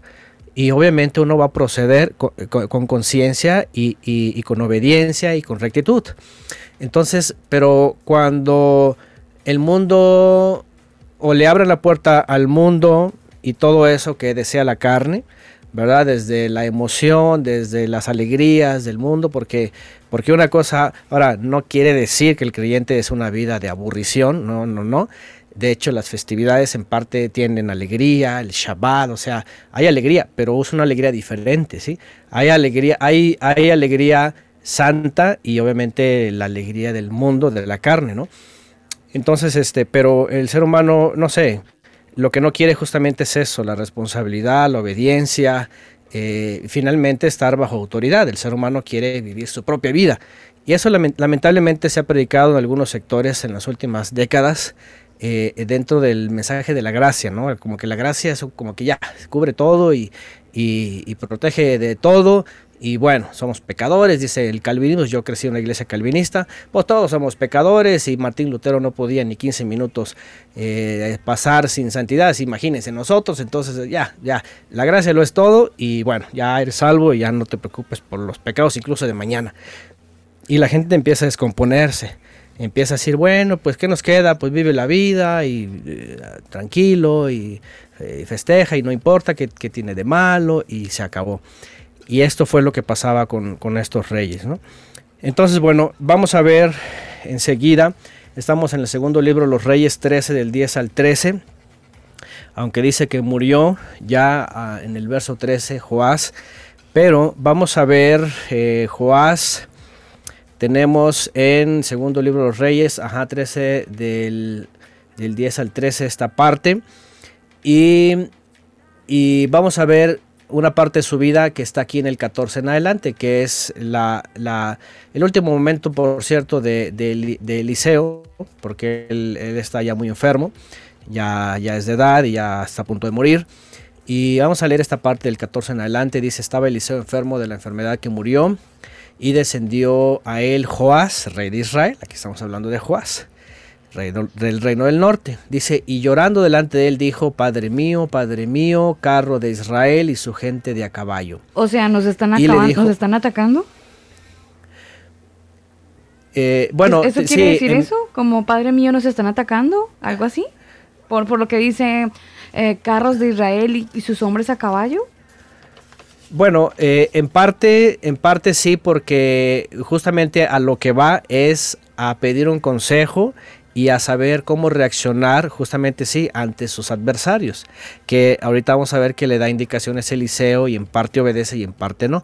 Y sí, es lo que está diciendo, ¿verdad? Bueno, la, expresión que se usa, eh, aunque obviamente no era su papá, pero lo volvían como una autoridad, era una forma de, de consejero, de hecho la palabra af eh, no se ve como un padre espiritual, sino como un consejero. Por ejemplo, eh, en Génesis, cuando dice que Joseph, ¿se acuerdan de José? Que, finalmente lo reconoce Faraón porque había descifrado los sueños y había dado el consejo. Dice que fue padre de Faraón. Así dice, que José fue padre de Faraón. La palabra es Av, padre. Como consejero. pero ajá, se tenía que ver como mm. alguien que estaba aconsejando esos, esas cosas importantes. Como, una autoridad espiritual, pero no física como una autoridad, de, como un estadista. Eh, Faraón así lo veía, como un estadista, ¿no? Alguien como que, a ver, voy a, voy a consultarlo a él y él me va a dar, porque él tiene, el reconocimiento del Altísimo y él va a tener el mejor, la mejor opinión para saber lo que tengo que hacer. Entonces, entiéndase así. Por eso, por ejemplo, en Isaías, cuando, cuando se habla del Mesías en profecía, que dice, mm, dice, será llamado este, Padre Eterno, que, muchos dicen, ah, ya ves, el Mesías es padre, aquí dice que padre y el padre. No, se equivocan en el texto porque está hablando también como de un consejero. De hecho, también dice eh, príncipe de paz, dice consejero, dice todos estos este, calificativos tienen que ver con su propósito, no con su ser, sino con su propósito. Bueno, el caso es de que cuando viene aquí eh, va justamente eso, a pedir, a pedir consejo, a Eliseo para saber qué es lo que tiene que hacer. Entonces dice que mm, echándose lloró sobre él, dice Eliseo le dijo, consigue un arco y varias flechas. Joás así lo hizo, luego Eliseo le dijo, empuña el arco. Cuando el rey empuñó el arco, Eliseo puso las manos sobre las del rey y le dijo, abre la ventana que da hacia el oriente. Joás la abrió y Eliseo le ordenó, dispara. Así lo hizo, entonces Eliseo declaró, flecha triunfante del Eterno, flecha triunfante contra Siria. Tú vas a derrotar a los sirios en Afec hasta acabar con ellos. Así que toma las flechas, añadió, el rey las tomó y Eliseo le ordenó golpear al suelo. Joás golpeó al suelo tres veces y se detuvo. Ante eso el hombre de Elohim se enojó y le dijo, debiste haber golpeado el suelo cinco o seis veces, entonces habrías derrotado a los sirios hasta acabar con ellos, pero ahora los derrotarás solo tres veces. Después de esto Eliseo murió y fue sepultado. Cada año bandas de guerrilleros moabitas invadían el país. En cierta ocasión unos israelitas iban a enterrar a un muerto, pero pronto, bueno, aquí viene este famoso suceso, ¿no? Que un muerto cae ante la tumba, ¿verdad? Donde sepultaron Eliseo, dice. Cuando el cadáver tocó los huesos de Eliseo, el hombre recobró la vida y se puso de pie, ¿no? Uno que está ya, ya difunto, hasta resucitó ahí, ¿no? Con los restos de Eliseo. Pero bueno, es un milagro ahí eh, muy mencionado. Pero bueno, el caso de Joás, entendemos aquí que eh, iba un poco con apatía, ¿no? Iba a consultar, pero no tenía como la fe, la seguridad, la certeza, eh, sino un poco apático. Y bueno, esta señal que golpea solamente tres veces le hace tener una apatía, tanto que, y bueno, según los historiadores, sus, sus, sus, eh, guerras contra los sirios eh, fueron superiores, pero en tres ocasiones. Ya después tuvo conflictos y, y po- por esta falta de, de empatía o de obediencia o de, ¿cómo podríamos decir?, de contentamiento, ¿no? O de, pues fe, finalmente certeza y seguridad. Y justo ante ir ante Eliseo, ahora Él, él- Eliseo... él iba a la no, fija. O sea, él fue a la fija. Imagínense Eliseo ya en sus últimos años, pero una trayectoria en donde en donde cualquiera decir, eh, podría decir voy con el hombre de Elohim, Al, el- el al oráculo, al oráculo casi. Por supuesto, ¿no? Entonces voy con toda alegría y vamos a ver qué dice y, y con todo el ánimo, ¿no? Pero parece que esto le, le- le causó el problema. Y bueno, y dice entonces durante el reinado de Joacás, bueno, este un poquito anterior a ellos, ah, rey de Siria oprimió a los israelitas. Ah, vean aquí en el 23. Durante el reinado de Joacás, en este caso del padre de Joás, dice que eh, el rey de Siria, Hazael, oprimió a los israelitas, por lo que ya leímos antes. Sin embargo, dice el Eterno, tuvo misericordia de ellos por causa del pacto que había hecho con Abraham, Isaac y Jacob. Fíjense cómo se trae a memoria este hecho que el Eterno hizo con Abraham, Isaac y Jacob, un pacto para ellos, su, descendencia, y cuando ve que su descendencia es un caos. Cuando vemos aquí a Joás que recurre a Eliseo, aunque sea con no toda la fe que podría tener, pero eso al menos ayuda al Eterno tener misericordia y decir, bueno, al menos los voy a librar esta vez. ¿Sí? Y aquí dice que tiene eh, favor con ellos, ¿verdad? Se compadece de ellos porque los ve que están pasando tiempos difíciles. Y dice, pero, pero por causa, dice, del pacto que había hecho con Abraham, Isaac y Jacob. Se compadeció de los israelitas y los preservó y hasta el día de hoy no ha querido destruirlos ni arrojarlos de su presencia. Ahora este hasta el día de hoy evidentemente está hablando en su contexto, quien estaba redactando eso antes de ser llevados al exilio, seguramente, ¿verdad? Porque este hasta el día de hoy obviamente pues tiene que estar antes del exilio porque después ya para la, para la época de los últimos reyes, por supuesto que, el Eterno borró a Israel del mapa, ¿no? Y, pero vean qué interesante porque dice, dice que hasta el día de hoy no ha querido destruirlos ni arrojarlos de su presencia. Es decir, desde Jeroboam que pecó, había estado deteniendo el juicio. El juicio, fíjense, aquí es donde se ve la, la, la misericordia del Eterno, ¿no? Que, y ese es el gran problema del ser humano. De hecho, el judaísmo se toma de aquí y, ya después viene la teología del asunto de la gracia. Pero fue el judaísmo el primero que se toma de ahí para decir Eh, Hashem nos ama, es benevolente y no importa cómo estemos, si recurrimos a Él, al final Él nos va a perdonar. Y esa ha sido su filosofía por hasta el día de hoy. Después, porque obviamente se sienten como un pueblo, este, ¿cómo se puede decir? Favorecido. Special, sí. Sí, especial, ¿verdad? Que somos la niña del ojo, así como, como especial, intocable y todo. Y, y, y creen hasta la fecha que pueden hacer o pueden vivir así. Y Hashem, dicen ellos, así le llaman, eh, en su momento les va a conceder lo que ellos quieren, que es un rey futuro y un reino futuro, ¿no? Pero obviamente ya no entendieron el asunto del Mesías, ¿no? La teología después cayó en lo mismo, porque llegó un momento donde dijeron, ah, bueno, ahora nosotros somos el pueblo, ya desecharon a ellos, ahora somos el pueblo consentido y somos la novia y todo, y, nos ama y vive la vida y al cabo que ya nos amó. Y ese es el mismo problema que se viene acarreando, ¿no? Entonces, bueno, pero para ese momento, dentro del contexto, vemos que el Eterno no los había, no les había dado juicio severo. ¿sí? Todavía les dio un tiempo más. Ujú. Dice en el 24, cuando murió Hazael, soy segundo de- del libro de Reyes 13:24. Cuando murió Hazael, rey de Siria, lo sucedió en el trono su hijo Ben Hadad. Entonces Joás, eh, hijo de Joacás, logró rescatar del poder de Ben Hadad las ciudades que éste le había arrebatado a Joacás. En tres ocasiones, ahí está, Joás logró derrotar, de modo que no pudo recuperar, de modo que pudo recuperar eh, las ciudades de Israel. Tres ocasiones Ahí son están las tres flechas. Ahí las, Las tre- tres las veces las flechas. Mm. Entonces, lo que vemos aquí es de que eh, sí, finalmente Joás tiene, tiene dentro de su interior un tanto el temor. Busca al Eterno, va a consultar a Eliseo y aunque con un poco de apatía, ¿verdad? Al final eh, ahí está solícito y bueno, estos tres triunfos se los da, empieza a recuperar. Pero bueno, ¿qué va a pasar más adelante?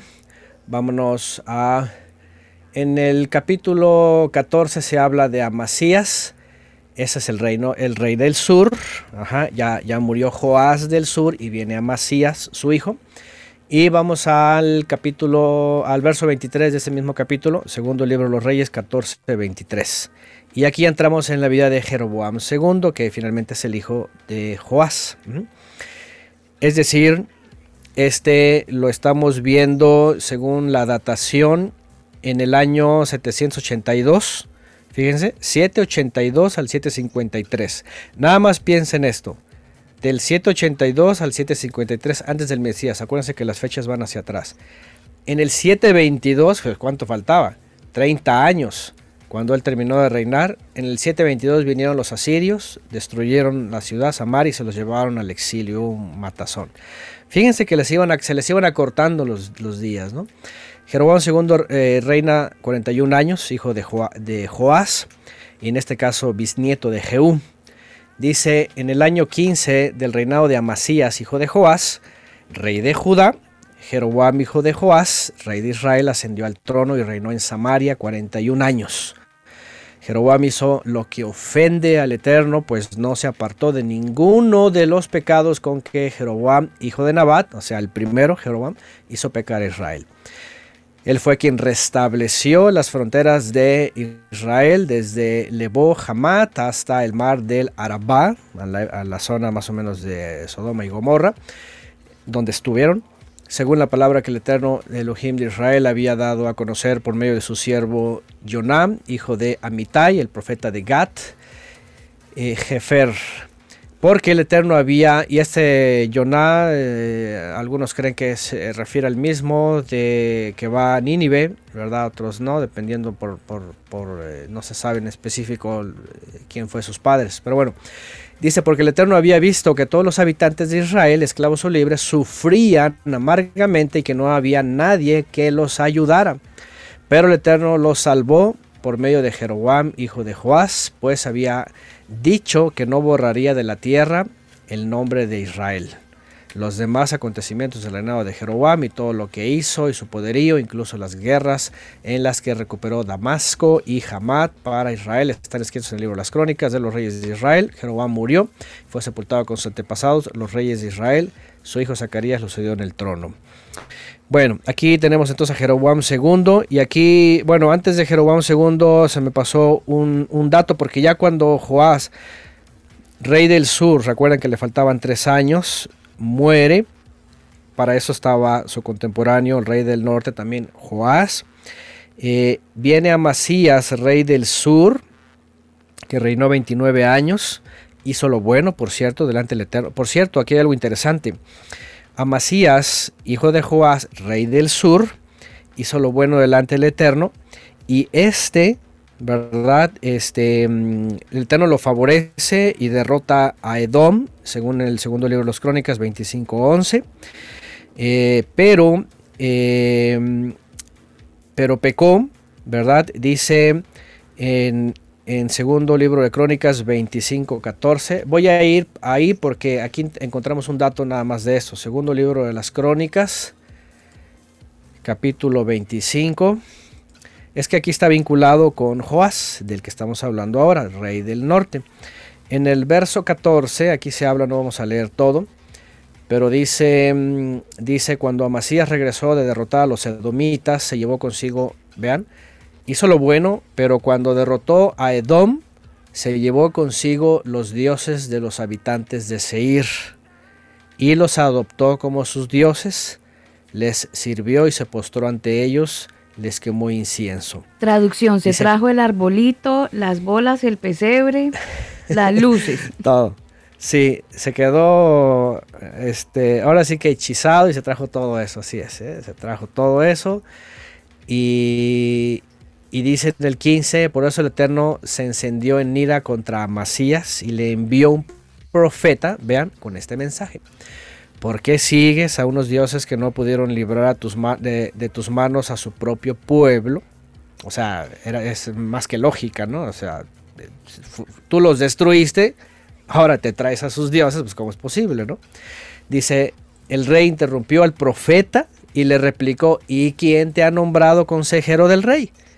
Si no quieres que te maten, no sigas fastidiando. Fíjate nada más el momento, ahora, él había hecho lo bueno, el Eterno lo ha bendecido, ha derrotado a Edom, a los edomitas, pero ya viene inflado, ya viene orgulloso, yo fui mi poder y mi ejército, todo, y viene el profeta y le dice, ¿por qué te traes el arbolito, verdad? Y todo lo demás.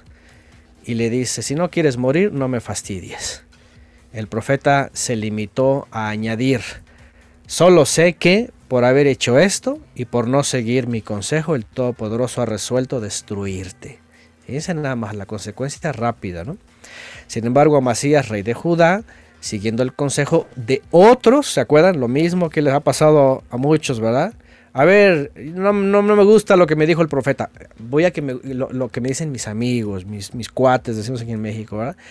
Mis camaradas, los que me quieren, los que me aman, me hablan bien. Ahí está el problema, ¿verdad? De los amigos.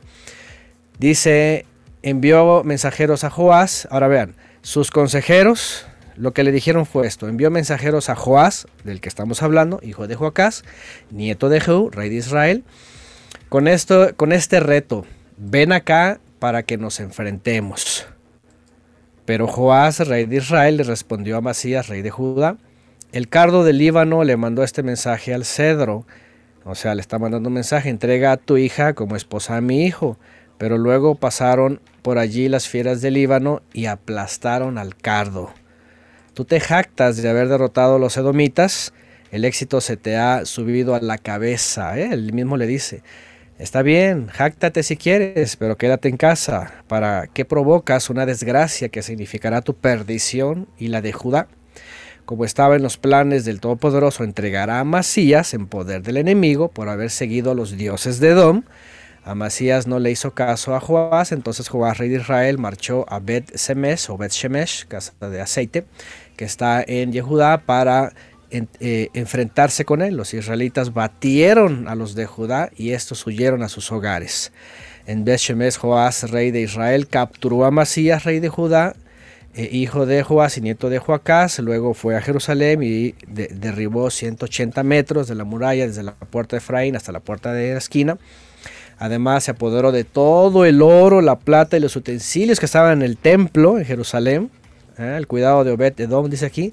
También se, los- llevó tesoros del palacio real como rehenes y regresó a Samaria. Amasías, hijo de Joás, rey de Judá, sobrevivió 15 años a Joás, hijo de Joacás, rey de Israel. ¿Qué significa? Aquí hubo una, una- un vínculo entre ellos, pero pues traían pique, quería guerra. Amasías, Amasías dijo, pues ya derroté a Edom, ahorita me voy con los reinos del norte y, lo- y me apodero de ellos. Y era la parte en el donde Joás, pues eh, el Eterno había tenido misericordia de Israel y no lo quería dejar en manos de sus enemigos. Y para castigar a Amasías, entonces eh, Joás derrota al reino del sur y pasa todo esto, ¿no? Entonces, ahora fíjense las cosas, ¿no? El Eterno no tiene preferencia por, por Judá ni por Jerusalén ni por el descendiente de David. Si pecan, no importa, el reino del norte, pero ese mismo para castigar los pecados. Entonces, imaginen, o sea, e- es la realidad. Ahora, hoy día, cuando nos ponemos a pensar esto, decimos, wow, qué cosas, ¿no? O sea, de, de forma eh, atrevida, ¿verdad? Este, están pecando, se están enorgulleciendo, están dejando al creador a Es un que eso lado. era, eso era en ese tiempo, Antonio. Hoy en día entonces, el Señor es más misericordioso. Entonces, él- Fíjense qué yo- interesante. Yo, peco, es un pecadito chiquitico. Yo no estoy matando a nadie. No, y, y además ah, luego, luego dice, no, es que la gracia es todo. Y hace- además, como ya me dijeron hace 20 años que, que Dios ya perdona los pecados del futuro, así como que puede, no puede pesar tanto, ¿no? Miren, una de las cosas que yo he escuchado a veces es de que, ¿qué? ¿A, a poco hoy vamos a apedrear al pecador o a la bruja, a la ramera o qué? ¿Se va a traer la ley o cómo vamos? Porque No la gente cree- ma- hermano, no juzgue, no juzgue. Ajá. No juzgue. La gente cree que el Eterno no toma en cuenta eso o que eso ya de plano está invalidado. Que obviamente hoy día, y una de las cosas, por ejemplo, que se cree, ¿verdad? Es de que, ¿por qué no se procede según la ley del Antiguo Testamento, hablando de los pecados que eran solucionados ante un altar terrenal y un ministro terrenal? Porque antes había jueces, estaba el ministro terrenal, estaban los jueces que juzgaban todas las cosas. O sea, ahorita, aunque la gente se burle, ¿qué? ¿A poco vamos a apedrear al pecador? No, porque no hay jueces, no hay un juez terrenal, no hay nadie, al contrario, ¿verdad? El creador está dando oportunidad para que se vuelvan de sus pecados. Pero eso no significa que esos pecados no se van a juzgar. Aquí el punto es de que la gente no entiende que yo he puesto este ejemplo, ¿verdad? Que es como cuando va la gente a comprar a estos lugares, ¿verdad? Que están pasando los productos y nomás suena pip, pip, pip. Entonces la gente que está eh, creyendo que no pasa nada, pues no me llegó el juicio y pues quién me va a juzgar y quién me va a pedir, pues nadie, estamos en la gracia, pues se le están acumulando las transgresiones. Porque un día dice la escritura que se va a juzgar a todo el mundo, ¿sí? Y entonces ahí sí se van a dejar ver, ahí sí van a caer las piedras, pero las piedras obviamente del juicio del castigo a la humanidad, ¿no? Entonces, algo que antes el Eterno lo, lo resolvía así, pero no quiere decir que hoy día ya no está tomando en cuenta los pecados. Entonces, cada persona que cree que puede vivir de una otra forma, o que no pasa nada, o que nadie lo ve, o que al cabo que ya no está la ley y ya no hay jueces y no juzgues, hermano, y quién eres tú, pues no, no, no estamos juzgando a nadie.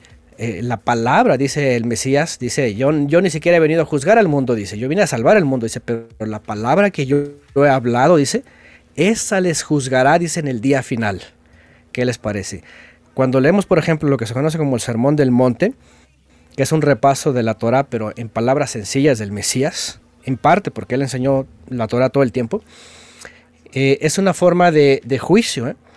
Y dice, por eso al final dice, el que hace estas cosas le voy a comparar a un hombre que hizo su casa sobre la roca, pero el que no, un- una gran pérdida. ¿Por qué? Porque las personas que no viven en base a esas instrucciones que están basadas en la Torah y en la enseñanza del Mesías, pueden seguir viviendo y creen que no pasa nada, no pasa nada, pero lo que están haciendo es construir su vida sobre arenas movedizas, sobre el momento en donde cuando digan, Señor, Señor, es que yo, yo fui, no te conozco, va a decir, no te conozco, no sé quién eres. Anomo le va a decir, sin ley, sin Torah. Entonces, algo que tiene uno que pensar hoy día, porque dice uno, bueno, pues hay los reyes y ellos que hicieron lo malo y se llevaban los ídolos, pero a veces la gente no se da cuenta, no, no, no tiene a veces ni discernimiento de echarle una mirada a su casa, qué cosa tiene colgado, qué cosa tiene en la mesa, qué cosa tiene, ¿verdad?, usando, y a veces no se da cuenta. ¿Sí? Y, la ignorancia no significa que va a quedar sin culpa, ¿no? Como dicen en las leyes, ¿verdad? La, la ignorancia no te exime de la culpa. Si cometes la infracción, ahí está. Para eso es el conocimiento de la palabra, porque dice, por cierto, en esa época viene el Creador por medio de Oseas y le dice, mi pueblo se pierde porque le falta conocimiento. Y por cuanto desechaste, dice, el servicio yo te voy a desechar, Ah, dice, por cuanto desobedeciste mi ley, dice, te voy a desechar de ser un ministro. Entonces, vean hasta dónde llegan las consecuencias. Y Oseas justamente eh, está predicando en la época de Jeroboam II, en este momento, cuando Jeroboam sigue haciendo lo malo, no, no le pesa. Ahora, es más, imagínense nada más Jeroboam, ¿verdad? Es descendiente de Jehú, bisnieto.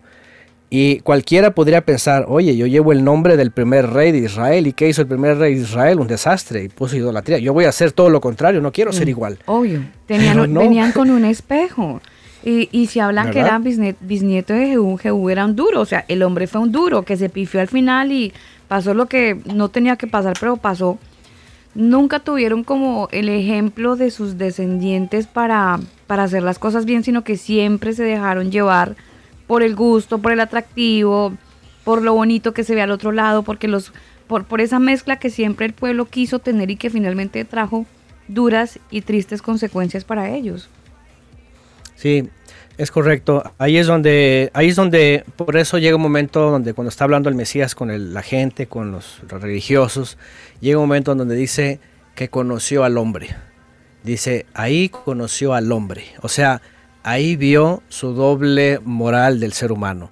¿sí? Su engaño, su hipocresía, su, su, su esto, ¿no? Que, que tú dices, a ver, eh, ¿cuándo se les acabó la memoria? ¿Cuándo se les acabaron los datos? Tienen memoria desde, desde el principio. Moisés lo referían todo el tiempo. Ah, Moisés Rabenu, le dicen hoy día, Moshe Rabenu, nuestro maestro. Sí, pero, pero, pero no lo hacen, como les dijo el Mesías, ¿no? Porque al final de cuentas todos los que estaban en su época traían alguna herencia del pasado. Entonces les dice, si no le creen a Moisés, a mí tampoco me van a creer. Igual, este, si dicen que son descendientes de Abraham, pero no hacen sus obras, realmente no son descendientes de Abraham, porque deberían de ser las obras de Abraham. Hoy día es muy clásico, ¿no? Muchos dicen, ay, somos hijos de Abraham espirituales o el padre espiritual. Y la pregunta es, ¿y dónde están las obras espirituales? Porque la espiritualidad de Abraham no era filosófica y andar volando, ¿no? Era obediencia todo el tiempo. Lo que dice el Creador, lo que Él me manda, tanto que hasta el Hijo llevaba para ofre- ofrendarlo, ¿no? Entonces, estos hombres nos vuelven a traer a memoria, número uno, que al ser caído, se hace el oxiso, ¿verdad? Para acordarse de lo que se tiene que acordar. Pero se pone bien vivo a la hora de la alegría y de la fiesta, los amigos, los consejeros amigos que, que le aplauden y que dicen, eres, eres el mejor, échale ganas y vamos a tomarnos, ¿verdad? Unas cervezas y vamos a festejar. Y aquí, aquí y, al instante, como dicen, ¿no? El aquí y el ahora. Y esto nos tiene, y digo, pasaron sus vidas y dejaron su legado malo, pero la pregunta es, ¿y qué nos enseñan? Porque cuando vemos todo esto, y eso que no somos de reyes, ¿eh? pero la escritura dice que somos ministros del rey, o reyes y sacerdotes, dice la versión latina, ¿no?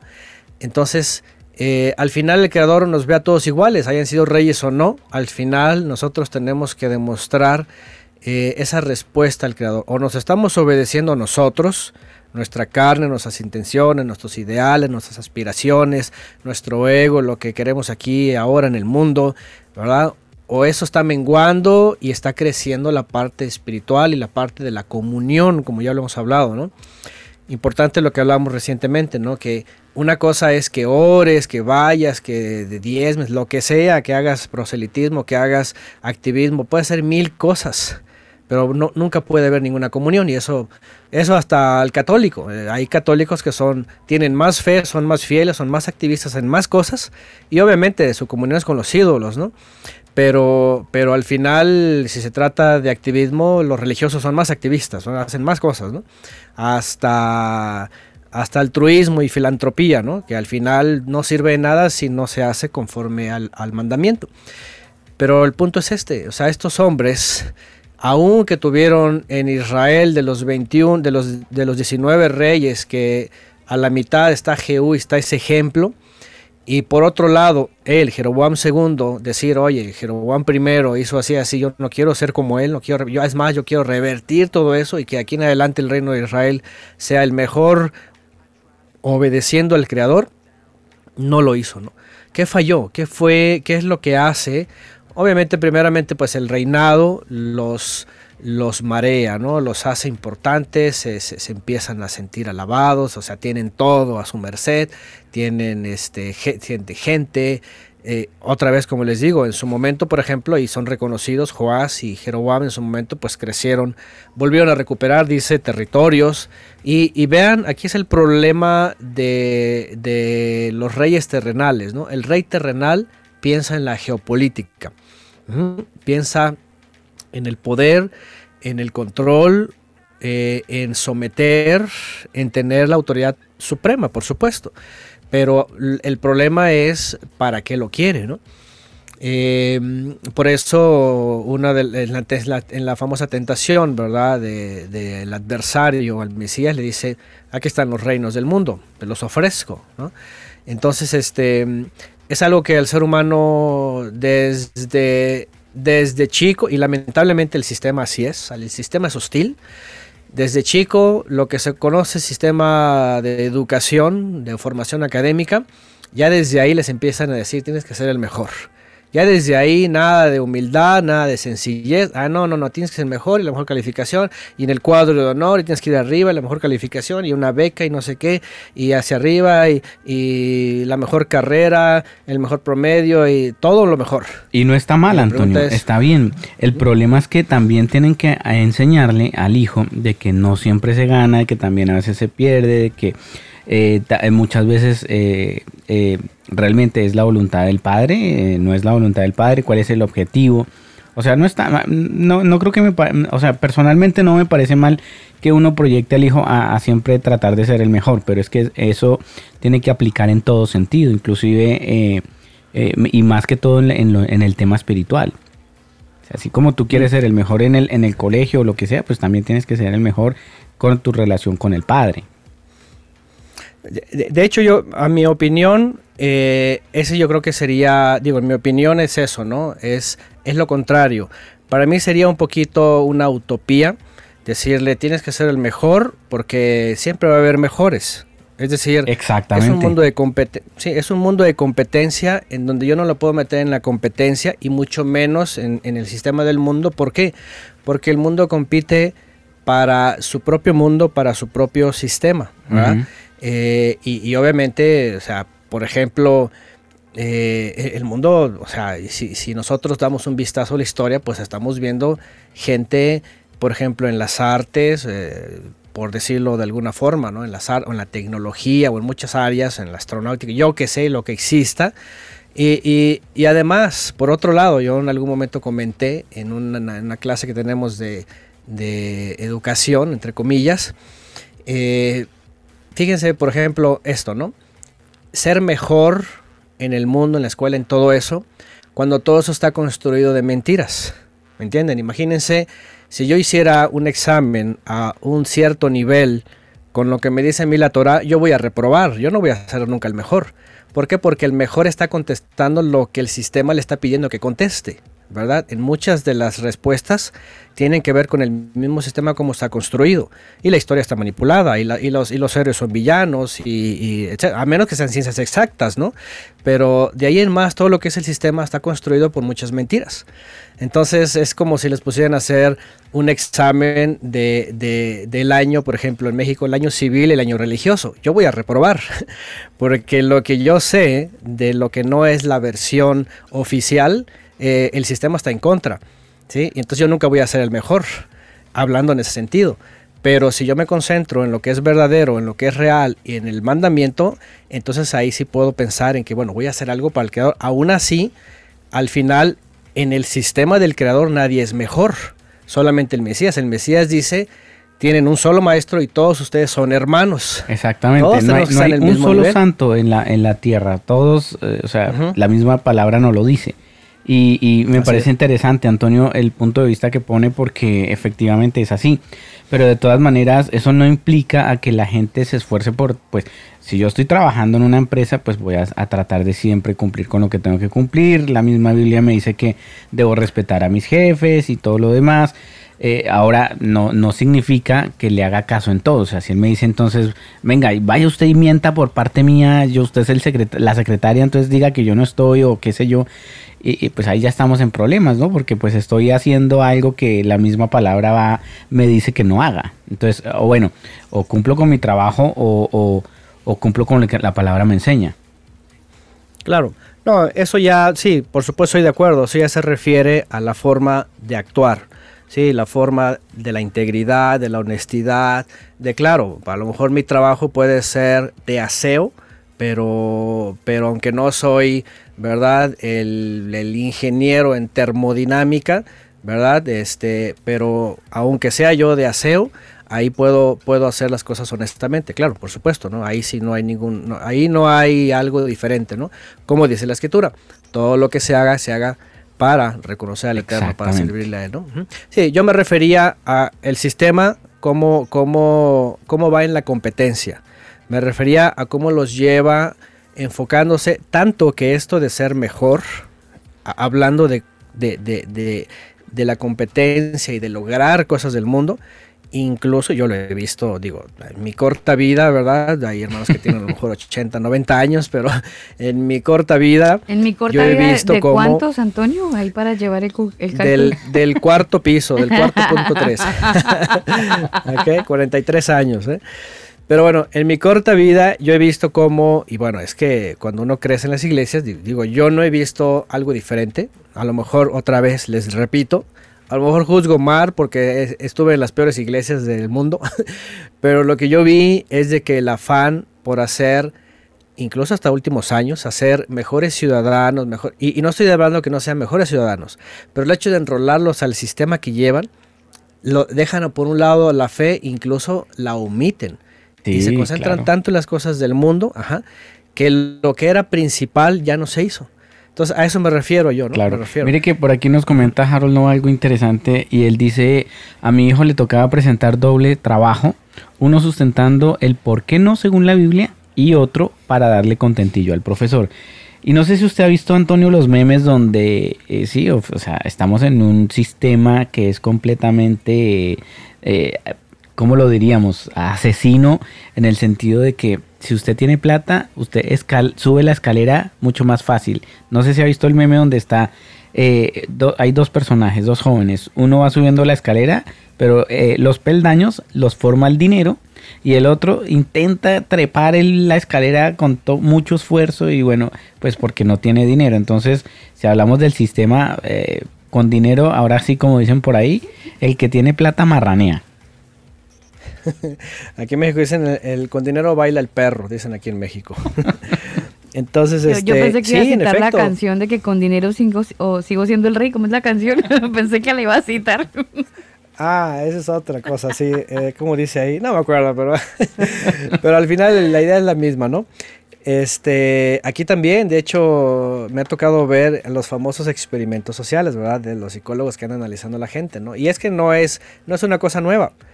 En, el, en, en la Torah, fíjense, en la Torah, desde Moisés dice, no te dejarás llevar, dice, por el rico o por los muchos o incluso por el pobre, ¿eh? hablando cuando finge.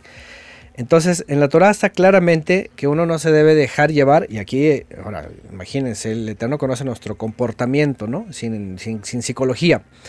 Pero los experimentos sociales hoy día que hace esta gente, en efecto, hace eso. Las personas, por ejemplo, incluso de tez blanca, con apariencia mejor y con un buen auto y con un buen reloj, se les abre la puerta donde sea, se les, se les trata con amabilidad, y, o sea, sí. Mm. Pero va una persona que pareciera que tiene un estatus muy bajo de economía, uy, lo ignoran. ¿verdad? Entonces, eso es a lo que yo me refería, ¿no? El mundo está basado en... Eh, ahora, finalmente, también en un aspecto psicológico, porque la psicología, por ejemplo, que se enseñó Darwin, que finalmente la, la, tomó este, eh, Sigmund Freud, es, es esa, eh, sobrevive el que logra más, el que tiene más, el que se ve mejor, el que, el que es más. Ajá. Y los menos, por eso viene aquella filosofía, ¿no? De- del nazismo, ¿no? De, de- de, pues desaparecer a los que tienen problemas, a los que no pueden, a los que, todo eso, ¿no? De ahí donde viene la eugenesia y muchas filosofías parten de ahí. ¿Por qué? Porque así es el sistema hostil. Ajá, es el sistema hostil. Y, y eso pues es, es lo que vemos acá, ¿no? A lo que iba finalmente es todos estos personajes al final caían en ese estatus. Ese fue el primer error. Cuando el Eterno le dijo a Samuel, no te han desechado a ti, me han desechado a mí. Están buscando el estatus de las naciones, un rey como las naciones, un reino como la- un sistema como las naciones, una forma, una economía, una prosperidad, una moneda, todo como las naciones. Y ahí se, metieron en el problema. Y cuando empiezan a competir, obviamente, o dan toda su carne o se los llevan las naciones. Entonces por eso le entraron al comercio, le entraron a la asimilación, le entraron- y eso descompuso todo.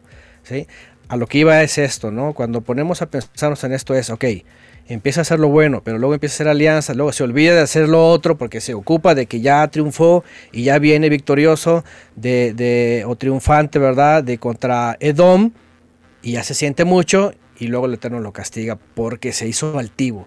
Por eso el Mesías fue muy claro, el que, el que se jacte será humillado, pero el que venga delante del Creador humilde y sencillo, ese el Eterno lo va a reconocer. Y no ahorita, no aquí, porque esa es otra cosa, ¿verdad?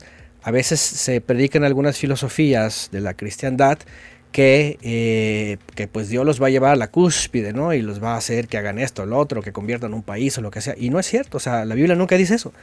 La- por, por la- lo mismo hay mucha gente frustrada dentro de la iglesia, eh, Antonio, Sí, sí, sí. porque es que es que yo estoy esperando que el Señor me levante y estoy esperando que el Señor haga conmigo eh, estoy puertas. esperando que sí.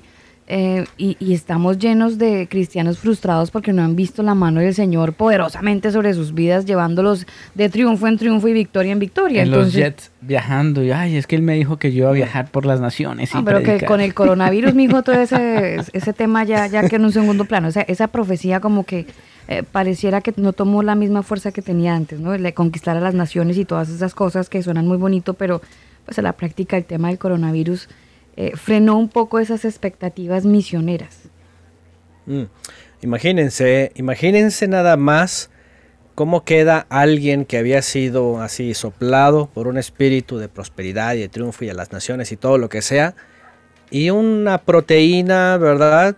Que causa no sé qué y que todavía hasta la fecha está la controversia, mismo sistema que se dice que es lo que se tiene que hacer y no, queda la persona frustrada. ¿Eh? Eh, planes, viajes, yo qué sé, lo que sea, cuando debería estar ocupado ese famoso triunfo en triunfo, de ir derrotando a su propia carne, a sus propios deseos, a sus propios, este, lo que sea, ¿verdad? Que su mente y, el sistema le genera, para finalmente ser realmente triunfantes en, en- la obediencia, en el servicio, en el Mesías, en nuestras familias, nuestros hijos, en mi servicio. O sea, que es lo que al final, lo que dijo el Mesías, es lo que al final significa eh, eh, sembrar para el reino, ¿no? Este, hacer tesoros en, en los cielos, ¿no?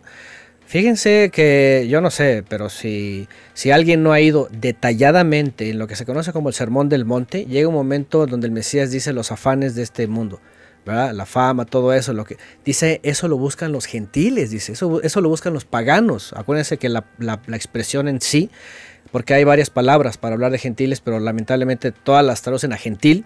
Pero la expresión en hebreo cuando se habla de, de despectivamente es eso, eso lo andan buscando los paganos. ¿verdad? La fama, el enriquecerse, el reconocimiento, el avanzar, el tener algo, el, el ser reconocido, todo eso. Dice, ustedes no sean así, dice. Dice, porque cada día trae su propio afán, el creador se ocupa de ustedes, o sea, todo eso es como, y, y tampoco significa, como ya dijimos, ¿verdad? Porque tampoco la enseñanza del Mesías es un voto de pobreza y quedarse en la miseria, no, ¿verdad? El Eterno eh, eh, nos provee y, y finalmente nos va, eh, eso es algo que tenemos que tener discernimiento, ¿verdad? En dónde, nos, en dónde nos va a usar, qué es lo que necesitamos, cómo tenemos que vivir, ¿sí? Como lo dice Shaul de Tarso finalmente, Pablo, ¿no?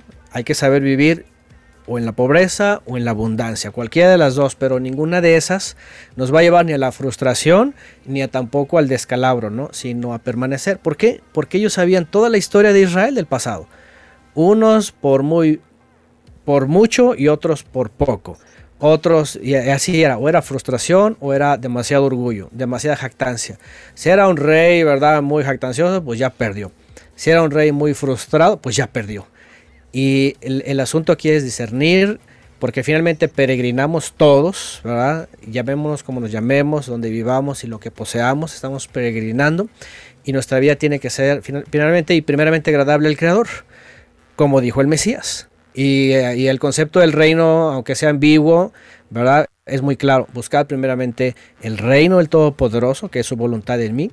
Dice, y todo lo demás será añadido. Que ahora, mucha gente se, se, se, se, frustra nada más pensando en qué va a ser añadido. Y si no viene añadido, pues yo voy a buscar la añadidura, ¿no? Y ese es otro problema, ¿no? Los afanes de este mundo.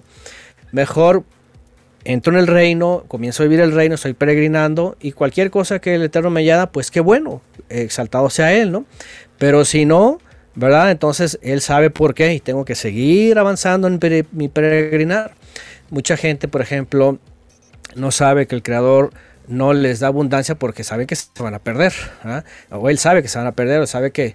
Y, y están los que los desahuciados, ¿no? Los desahuciados son los que lo anhelan tanto, lo buscan tanto, que cuando ve el creador y dice, no, este ya, pues dale todo, dale lo que quiera. Y por eso mucha gente vive así, sin el creador, y, y creen que es éxito y éxito y abundancia, pero lo que es es un alma desahuciada, es lo único que busca y es lo único que le sacia. Como dijo el Mesías, esa es su recompensa aquí, pero allá no va a haber recompensa. Todos estos reyes, todos estos siervos, ahora fíjense los, los profetas. ¿Cuál era la vida de los profetas? Los profetas de la época de estos reyes estaban regularmente exiliados, no podían estar dentro de la sociedad porque eran excluidos, eran apedreados, o sea, no podía, eh, los israelitas, tanto en Jerusalén como en Samaria, no podían soportar una palabra de un profeta porque era estridente. Entonces ellos vivían aislados, vivían en la presencia del Eterno, en comunión, estudiando la escritura, eh, eh, pues conformándose con su peregrinar, no, no de conformista, sino que, sino que soy llamado a eso, soy padeciendo esto, pero no se frustraban y tampoco estaban pidiendo prosperidad, nada, o sea, vivían su peregrinar en base a la necesidad del Creador para usarlos eh, dentro de las circunstancias.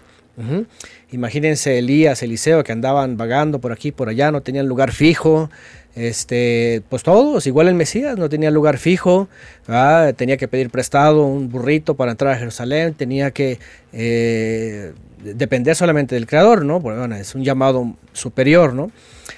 Pero a lo que voy es esto, cómo estos reyes no tenían en consideración lo que hicieron sus antepasados, si era malo desecharlo, si era bueno continuarlo o, superarlo. Aquí es donde debería ser la superación verdadera, ¿no? Si hay algo que tendría que hacer mejor, es echar un ojo para atrás, mis antepasados de entrada, compararme y decir yo no voy a hacer lo mismo. ¿sí? Porque la filosofía del mundo es, aquí en México, no sé, en otros países, ¿verdad? En algún momento se tocó el punto. Es que yo no terminé, dice un padre, mis estudios y yo quise ser doctora, lo mencionó un momento este, el ingeniero, ¿verdad? Pues yo quiero que mi hijo sea doctor y cumpla lo que yo no... Ya está el pobre estudiando y al final es taxista, ¿no? El, porque él quería manejar toda su vida, ¿no? Entonces, este, el mundo así es.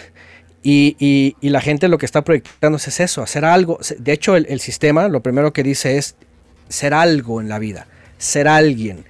Y cuando se trata de cosas terrenales es que tú lo vales, tienes que consentirte, es para ti, tú, tú has trabajado mucho.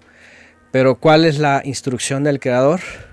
Es de que dice somos trapos de inmundicia y lo que hacemos es nuestra obligación hacerlo. Así que tenemos que obedecer, tenemos que superar esa caída que tenemos. Pablo dijo, todo lo tengo por basura.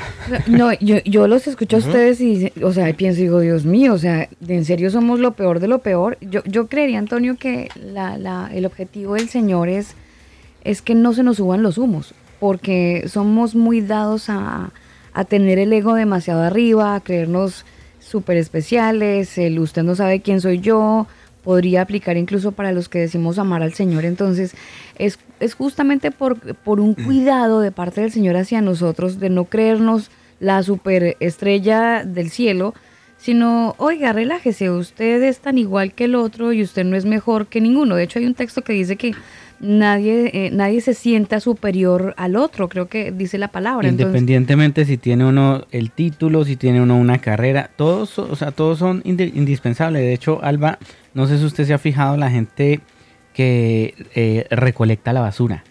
Se ha dado cuenta cuando van, llegan en el camioncito Mm. a recoger la basura. Y por lo general es gente que es menospreciada, es gente como que... ay, la minimizan mucho, sí. pero eh, en ese sentido yo siempre los he admirado porque eh, personalmente es un trabajo que yo personalmente no, no lo haría, no sé, no por tema de salubridad, y, pero yo los admiro mucho y cuando, eh, cuando puedo, eh, no sé, darles una bebida o algo para, para en, un, en un sentido de agradecimiento, porque usted se imagina qué sería el planeta sin ellos, Mm. ¿dónde rayos estaríamos? Así es. Sí, y de hecho eso también de eso mismo habla la escritura, ¿no? Él dice, Shaul de Tarso, Pablo dice, ¿no? Dice, el miembro más pequeño que pareciera insignificante, dice, tiene la misma importancia, ¿no? Al final todos somos iguales y todos cumplimos el propósito del Creador o tenemos que cumplirlo como, como Él ordena, ¿no? Y sí, es correcto, el Mesías justamente enviado del Eterno vino a enseñarnos eso, a la humildad, ¿sí? A, a que al final el gran problema que comienza arriba es la, el orgullo, la jactancia de aquel que dice, voy a sentarme en el trono de, ¿sí? Y, y por esa causa viene la caída y viene todos los seres que somos arrastrados, ¿no? Acá es donde tenemos que ver esa humillación, decir, ¿cómo es posible que estoy aquí, en un cuerpo que se va a morir, que se enferma, que se duele, que todo? Entonces lo que tengo que hacer es, no soy nadie. En el sentido, y no es de que me sienta como gusano, ¿verdad? O, cuando hablamos de estas palabras, ¿no? Esas expresiones, somos trapos de inmundicia todo eso. El sentido es ese, es, es no tengo por qué elevarme más arriba de lo, que, de lo que soy. Y de lo que todos somos, al final, mortales. Pero sí, cuando ya conocemos al Creador, por volver a la obediencia, a la santidad y finalmente a nuestro peregrinar, ahí entra lo que decía el ingeniero hace rato, ¿no? Mi peregrinar en donde me toca, por ejemplo, pues si ahora sí que si me tocó ser el que levanta la basura, pues hacerlo con el mejor testimonio, ¿no? O si me tocó estar en otro lugar, cualquiera, con el mejor testimonio, con un, con un buen eh, espíritu, como se dice, un buen ánimo, eh, entendiendo que todo es para el creador, esa es una parte importante porque, porque por otro lado, fíjense, una cosa que sí vi es de que a veces tenemos ese problema, ¿verdad? Primero porque el sistema es hostil, pero a veces, a veces porque eh, el creyente o el que dice ser creyente no es tan consciente, pero esa expresión de hacerlo todo como si fuera para él, que incluye mi trabajo, lo que hago, lo que sea, eh, a veces ni siquiera se toma en cuenta. A veces hay gente que hace cosas un poquito eh, o ilegales o incorrectas, o yo que sé, el trato con la gente y no sé, en las ventas, en la mercadotecnia o en otras cosas. Y a veces eh, se, quiere esmerar, pero a veces no se da cuenta que eh, a lo mejor está en el lugar equivocado, ¿no? Ah, por otro lado, tocando este tema, porque por ejemplo los reyes estaban en esa situación. Estos reyes eran, pues me tocó ser rey. ¿Y qué es lo que tengo que hacer? Eh, fíjense que uno de los temas que yo he tocado en todo este estudio que hemos hecho por muchos años es eh, qué nos tocó hacer, ¿verdad? Lo que el sistema nos dice o lo que lo que el eterno me puede dar, porque hay veces que dices que me tocó trabajar aquí y tengo que hacer esto y pues no me queda de otra. Pero ¿cómo? O sea, ¿cómo que me tocó, no? Eh, eh, dice Pablo en algún momento, dice, el que es esclavo, procure liberarse. Y más cuando está hablando de un sistema en donde estoy atrapado y necesito cambiar, ¿verdad? De giro. Entonces aquí para eso el Eterno nos da sabiduría también y para todo lo que hagamos lo hagamos como para el Eterno y no para los hombres, ¿sí? Porque el sistema es hostil, el sistema te dice, mira, tienes que estudiar esto, a los tantos años empieza a trabajar, a los tantos años se te acabó, ya nadie te va a eh, eh, eh, contratar y ya te quedaste por ahí orillado, ¿no?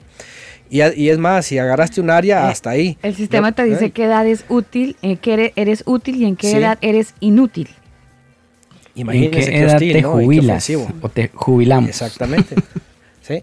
No, y a veces la gente, a mí nos ha tocado personas, no, hermano, es que, eh, no sé, es que yo soy esto, ¿no? Y les digo, pero ¿cómo? O sea, porque a veces, por ejemplo, no sé, no sé, voy a poner un ejemplo que es muy común. Hermanos nos han dicho, no, es que yo soy músico y pues es mi única forma de vivir, ¿verdad? Y pues tengo que salir a dar conciertos y a cantar para el mundo y me contratan de todo y, y pues ¿qué hago? Y les digo, ¿cómo es posible que el sistema los encierre en que tú eres músico y nada más eso vas a vivir? eso, eso es como muy hostil, ¿no? Muy, y yo muy, digo, muy cómodo de repente, Antonio, como no abrirse a otras expectativas, de alguna yo manera. creo que también, ¿no?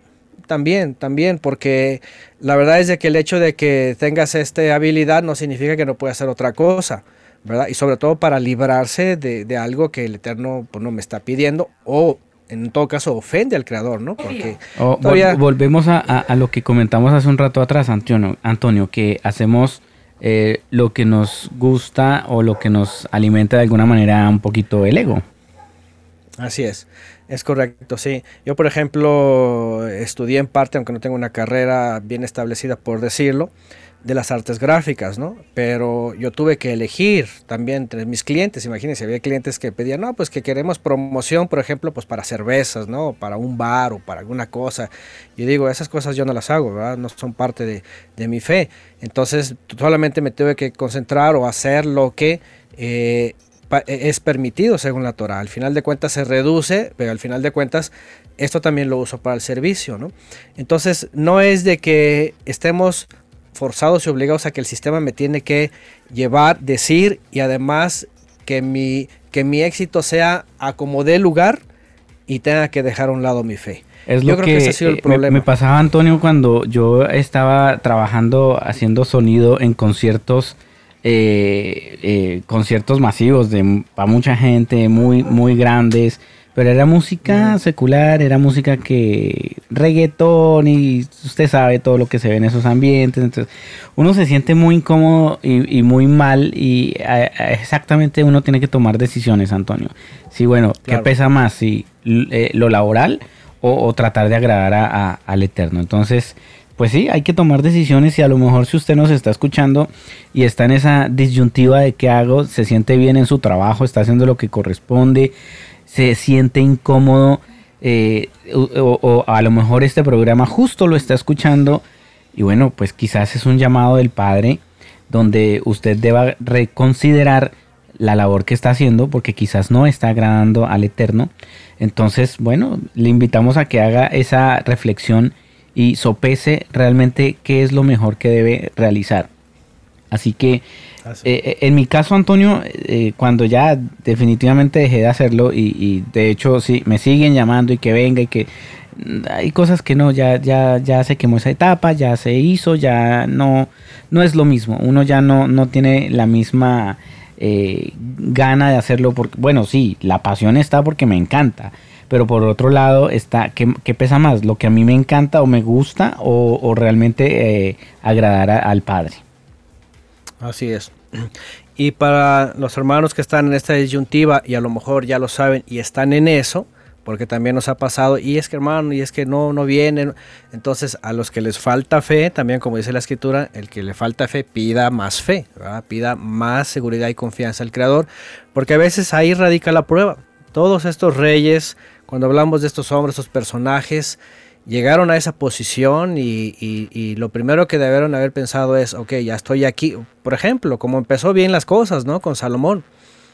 Qué bueno que se hubiera mantenido ahí. Fue a consultar al Eterno y fue a pedir sabiduría para poder gobernar este, este país, dice, ¿no? Y eso le agradó al Eterno. El problema fue su, su desviación, ¿no? Entonces fíjense que no nada más es, ok, ya reconocí, ya sé qué no debo hacer, me falta fe, pido más fe y ahora una vez que reciba lo que he pedido, entonces me mantengo ahí firme, ¿no? Entonces sí, en efecto, yo creo que estamos rodeados de muchas pruebas, estamos rodeados de un mundo hostil que señala, que califica, que, que está todo el tiempo juzgando. ¿eh? Según, según nadie quiere juzgar, nadie quiere que le juzgue, pero el mundo está juzgando todo el tiempo. Está juzgando si vistes o no vistes, si traes o no traes, si andas a la moda o no, si traes todo, todas estas cosas el mundo está juzgando. Y la mayoría de la gente va conforme a ese juicio. Y por eso nadie quiere quedarse atrás, decimos en México. ¿no? Nadie, quiere que, nadie quiere, como el judaísmo, el judaísmo en un momento dado, por ejemplo, en lo que ellos llaman Rosh Hashanah, ellos ellos eh, en su plato, como es el cabeza de año, aunque no es el principio de año bíblico, eh, lo, tomo como ejemplo porque el mismo judaísmo hasta predica esto, ¿no?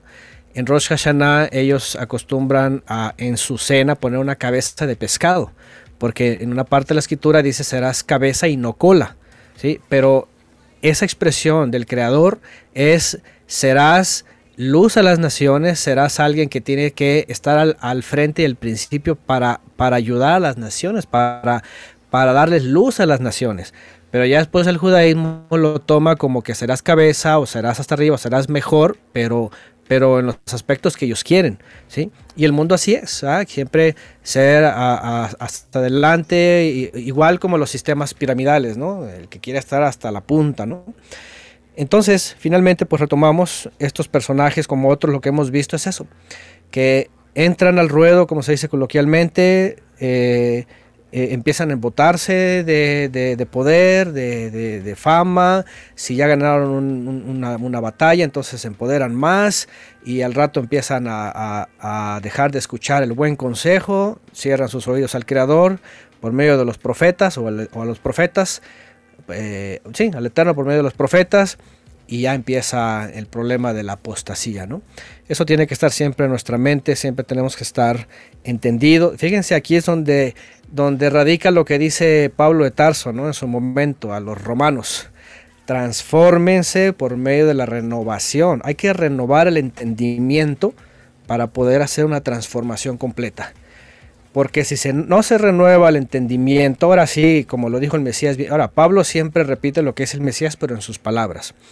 El Mesías lo dijo, no puede contener vino nuevo un odre viejo porque lo truena. ¿sí? Sabemos que el proceso de fermentación, ¿verdad? En un odre viejo lo va a despedazar. Entonces, ¿qué se necesita? Ser, ser, nuevas criaturas, nuevos recipientes, ser nuevos jarros, nuevos odres, porque la enseñanza del Mesías, ¿eh? a cualquiera lo va a reventar. ¿Por qué? Porque si está con los viejos paradigmas del sistema, que, que realmente son muy viejos, desde Nimrod, desde Nimrod, ese sistema piramidal y de éxito y de todo esto, eh, pues no va, no va a poder recibir. Igual religioso, aunque él se refería un tanto más a los fariseos porque estaban cuadrados, ¿no? encerrados en sus dogmas, sus creencias, no pueden recibir una revelación porque no les cabe, están cerrados a, su, a sus conceptos. ¿no? Entonces los reyes de Israel, estos también les, les tocó vivir lo mismo. ¿no? Cuando venían los profetas a traer la palabra del Eterno, cuando ya la habían olvidado, la habían dejado, pues no podían recibir tampoco ese vino nuevo. ¿Y qué es lo que hacían? Pues eh, tronaban, este, eh, no soportaban y por eso pues venía todo esto. ¿no? Y estas consecuencias las iremos viendo más adelante, fueron tomando forma. Eh, en esta época de Jeroboam II, los que, los que les guste la lectura y obviamente el estudio, por supuesto, denle una leída con detenimiento al libro de Oseas, es parte del contexto y se van a dar cuenta, nada más ahí se van a dar cuenta en Oseas, ¿verdad? Tanto sus pecados y lo que el Eterno, cómo veía el Eterno a Israel, lo que iba a ocurrir y, parte de lo que iba, a ser el, el, el, perdón en el futuro, ¿no? Ahí es donde se habla, por cierto, de la famosa carta de repudio, ¿no? Que Pablo la menciona. Ajá, que, que dice que esa, es esa, esa, esos decretos ¿sí? que hablaban de, del juicio de Israel, ¿verdad? Fueron cancelados y fueron colgados en el madero, porque en, la teología dicen, ya ver, él colgó la ley en, la cruz y la clavó para siempre y que no sé qué, pero es una malos conceptos, falta de entendimiento, falta de entendimiento de la historia, de la profecía. La famosa acta de los decretos no era otra cosa que los decretos en su contra por causa de los pecados, que era el juicio de destrucción, que el Eterno tiene compasión al final, los hace traer de regreso y finalmente en la época del Mesías dice que los reincorpora otra vez a su pueblo. Y esa acta de decretos en su contra de destrucción por el pecado quedan anulados. Y no solamente para ellos, sino para toda persona, toda alma de las naciones que quiere acercarse y recibir la salvación. Entonces, al final, ahora vamos a ver finalmente cómo se va desenlazando estos reyes, lo que hacen, todo esto, que todo es una maldad. Sabemos que al Creador justamente eh, tiene esta solución que es su última bondad, ¿no? El Mesías. Que, como bien lo sabemos, es para todo aquel que corrige su vida, no es para todo el mundo en general, porque si no, pues entonces hagamos, hagamos lo que sea, al final todos somos salvos, ¿no? No.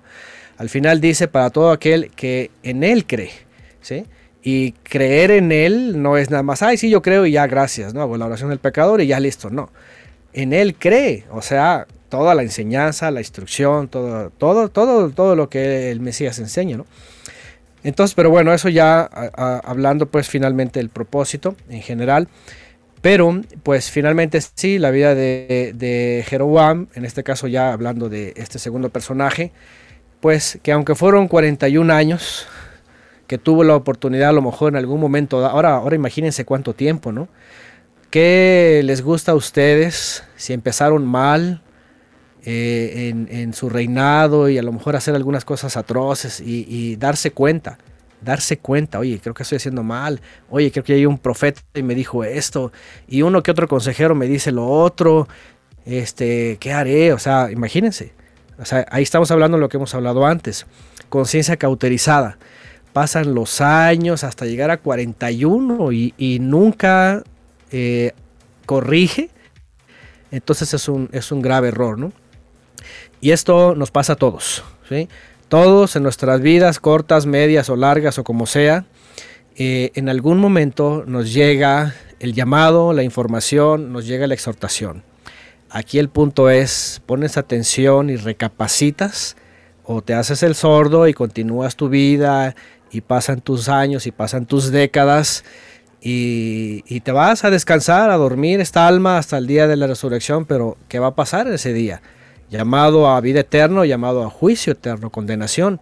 Entonces, yo creo que todos tenemos que, cuando estamos viendo esto, leyendo esto y reconsiderando cosas, hoy día con, con la, con la internet, eh, mucha de esta información llega a todos, sobre todo ahora lo que viene de la Saturnalia y todas estas fiestas idolátricas. Eh, ya una buena parte de la cristiandad está escuchando. Entonces ahí es el momento de que tienen que recapacitar y decir, a ver, ¿verdad? Este, si esto no es del creador, si esto es una asimilación, ¿verdad? Una, un sincretismo, ¿verdad? Y tengo que actuar, pues voy a actuar, ¿no? Yo creo que esto a, a todos les va a pasar en algún momento, a mí me pasó.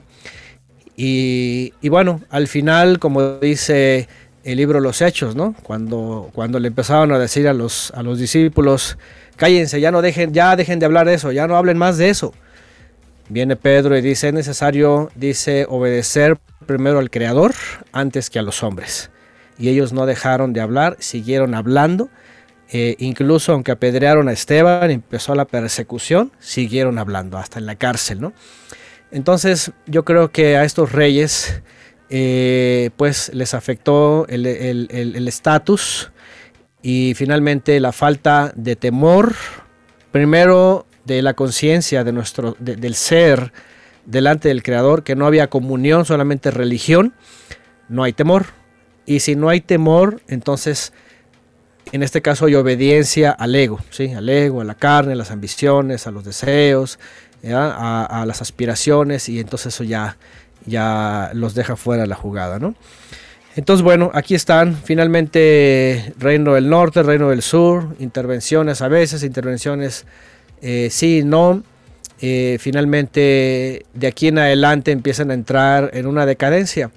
Por ejemplo, Reino del Norte, después de Amasías, pues eh, ya regularmente vienen tres reyes que hacen lo bueno, de todos los demás hacen lo malo. Ya viene toda la época de los profetas hasta, hasta, hasta Ezequiel. Y, en el reino del norte, después de Jeroboam II, pues ya básicamente ya Jeroboam II ya es el que viene ya en picada, ¿no? En picada, todo lo malo, lo malo, lo malo, hasta el desenlace, ¿no? Así es. Antonio, usted, no sé si dentro de sus curiosidades eh, y sus estudios, eh, a lo mejor tenga um, la posibilidad de entregar a la gente como nosotros ignorantes en el, en, en el, en el tema eh, como de la historicidad de la palabra.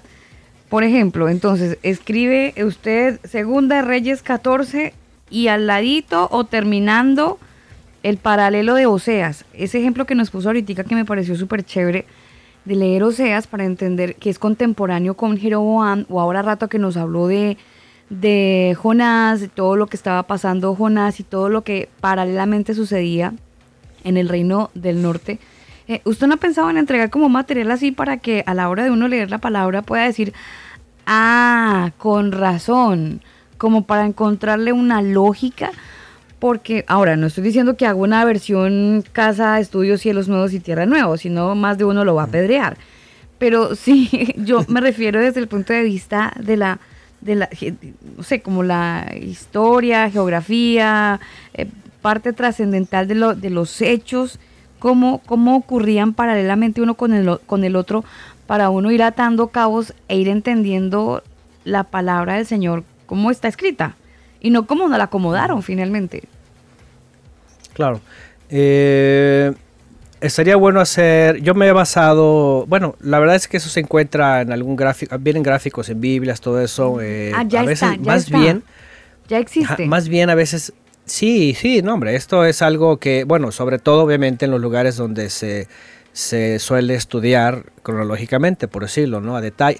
Es que miren, yo creo que el problema es eh, el interés por. Ahora, cualquiera. Y, aquí está el problema, miren, cualquiera que se acerca, no sé, aquí en México.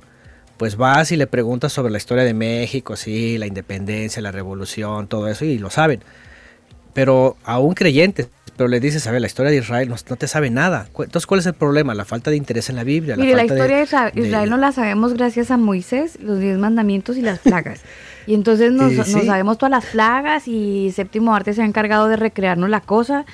Y todos nos emocionamos cuando se abre el Mar Rojo y toda esa historia. Pero llegando ya a la tierra prome- prometida, se nos acaba el cuento.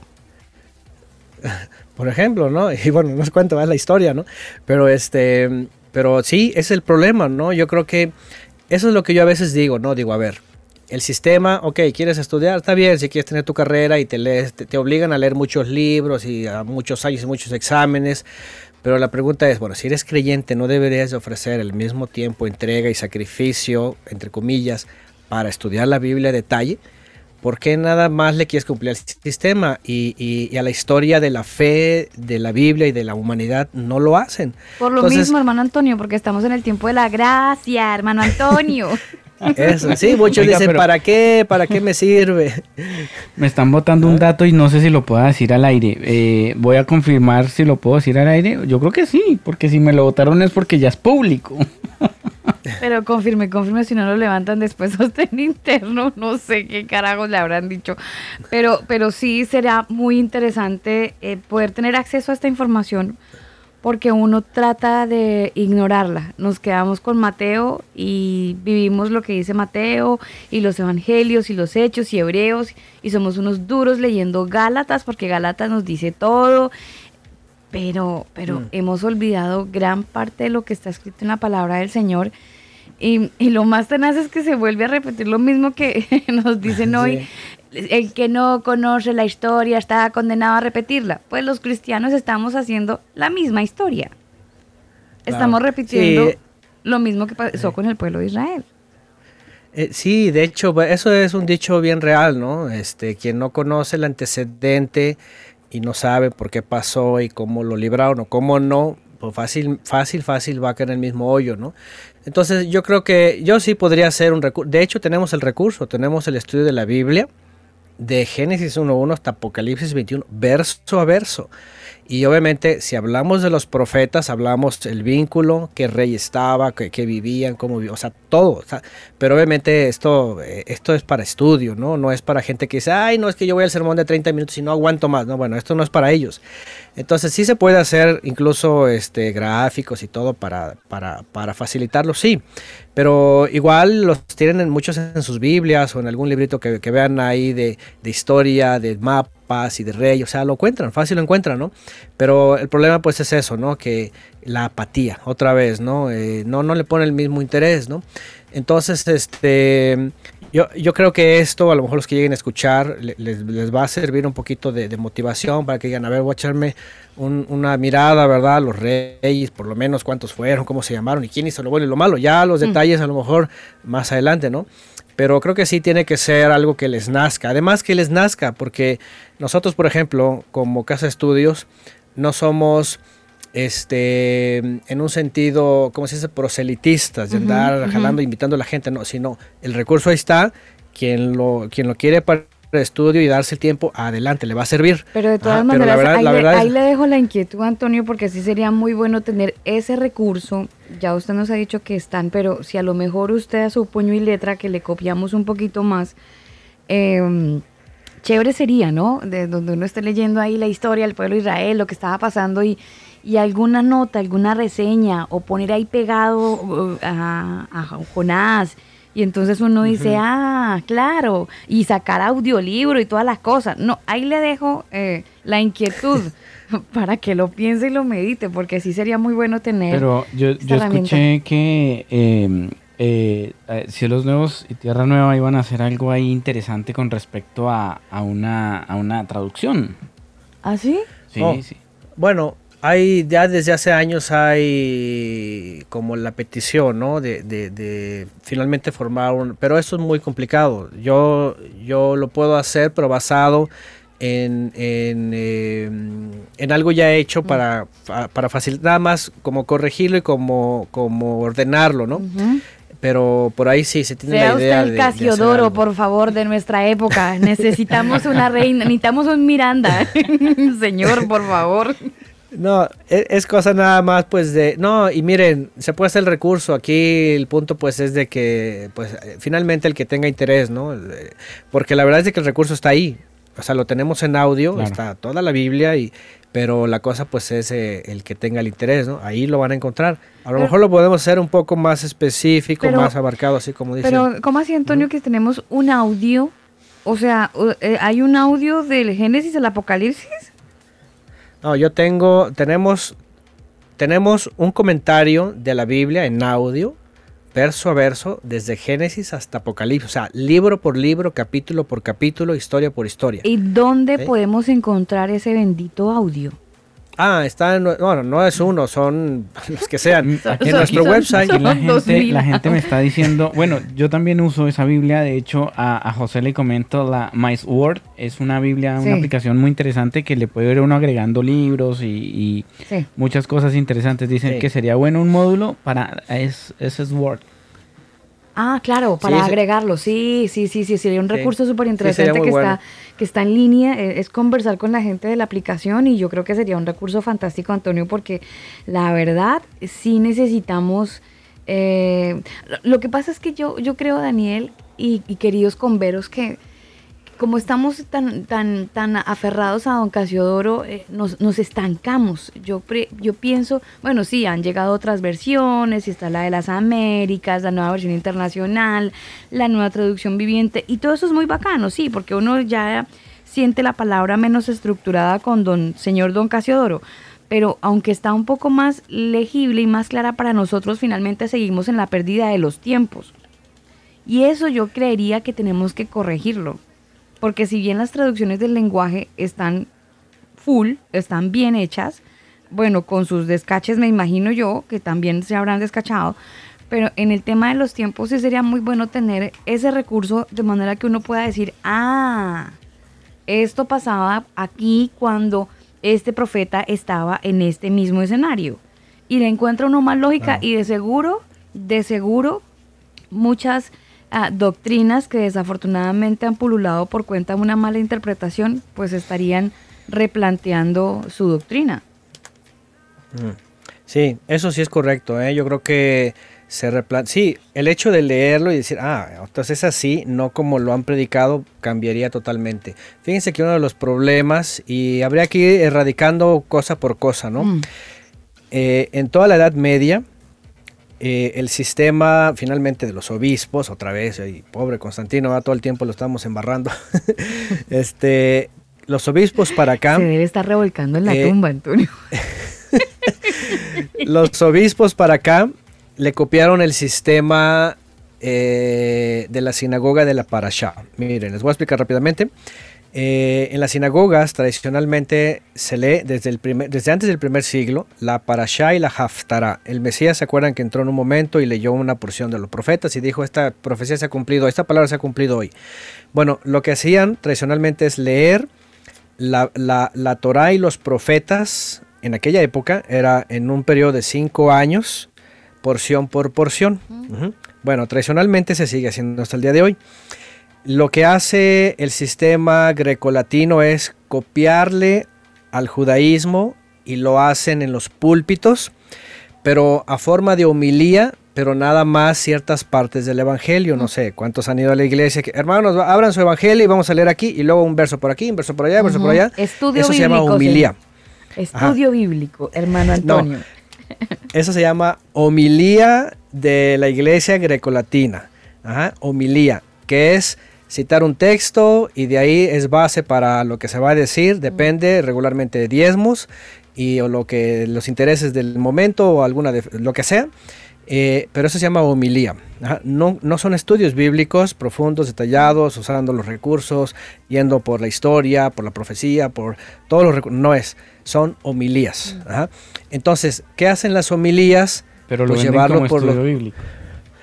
Eh, sí, y es llevarlos por los textos que la mayoría conoce de memoria y que la gracia y que la fe y que el amor y que todo eso, pero obviamente omiten, yo creo que pues yo que, que va a ser el 98, 99% de la Biblia que la mayoría desconoce y que por eso pues cuando les hagan la homilía de que las maldiciones generacionales y nomás lo leen ahí y luego les echan el cuento, ese sí es cuento, entonces ahí está el problema, ¿no?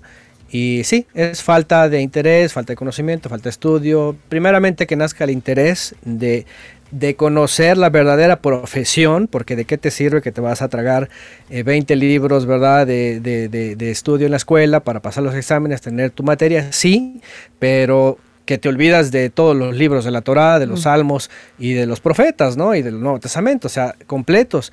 Yo aquí por eso cuando estudiamos nosotros, y es que tenemos un comentario verso a verso, un segundo comentario panorámico, un tercer comentario que estamos haciendo, de, de- ya vamos por- terminando los profetas otra vez, ya terminamos el Nuevo Testamento, la Torá, o sea, nosotros lo que hacemos es darle la vuelta a la Biblia una y otra vez, detallando, estudiando para los nuevos estudiantes, además de temas varios, de, de- de estudios, investigaciones, estudios para mujeres, para parejas, etcétera, etcétera, pero es el recurso para estudiar, entonces... eh, lo que hacemos nosotros es eso, ¿para qué? Justamente para que no se pierdan estas partes estos momentos que pareciera que no son importantes, pero son muy importantes y hay porque como siempre... baches finalmente. Sí, sí, y esos justamente están marcando todas las generaciones. Nuestra generación está marcándose ahí. Ajá, y si la persona no conoce esa parte de la historia, justamente se va a perder ahí porque tal rey no supo cómo se perdió y se va a perder la persona y va a terminar, pues por eso terminan con el árbol de Navidad y todo el calendario grecorromano, ¿no? No, y no ¿Y solamente eso? Antonio, sino que cuando se llega con el árbol de Navidad y que el 24 y que el niño y el divino baby, eh, eh, empezamos de alguna manera nuestro discurso cambia, entonces lo acomodamos. ¿En qué sentido? Eh, deja que Jesucristo nazca en tu corazón en, este, en esta Navidad. Eh, Que se escucha bonito, que, que, que, que se escucha emotivo, importante para la gente que no comparte la fe en Jesucristo. Entonces uno lo plantea, y digo uno porque yo lo hice mil veces, mil veces en, en, en mis horas con frecuencia, eh, porque, porque finalmente uno aprende eso, ¿no? Deja que Jesucristo nazca en la Navidad, en este tiempo, porque, porque tiene una lógica dentro del concepto navideño que, que se vive. Pero cuando uno se quita la venda, uno se da cuenta que estuvo arrastrando un mundo de gente a un hoyo. Y es ahí Claro. donde yo digo, ¿por qué no hacer algo de manera que la gente pueda quitarse también la venda? Eh, que pueda tener el concepto realmente claro.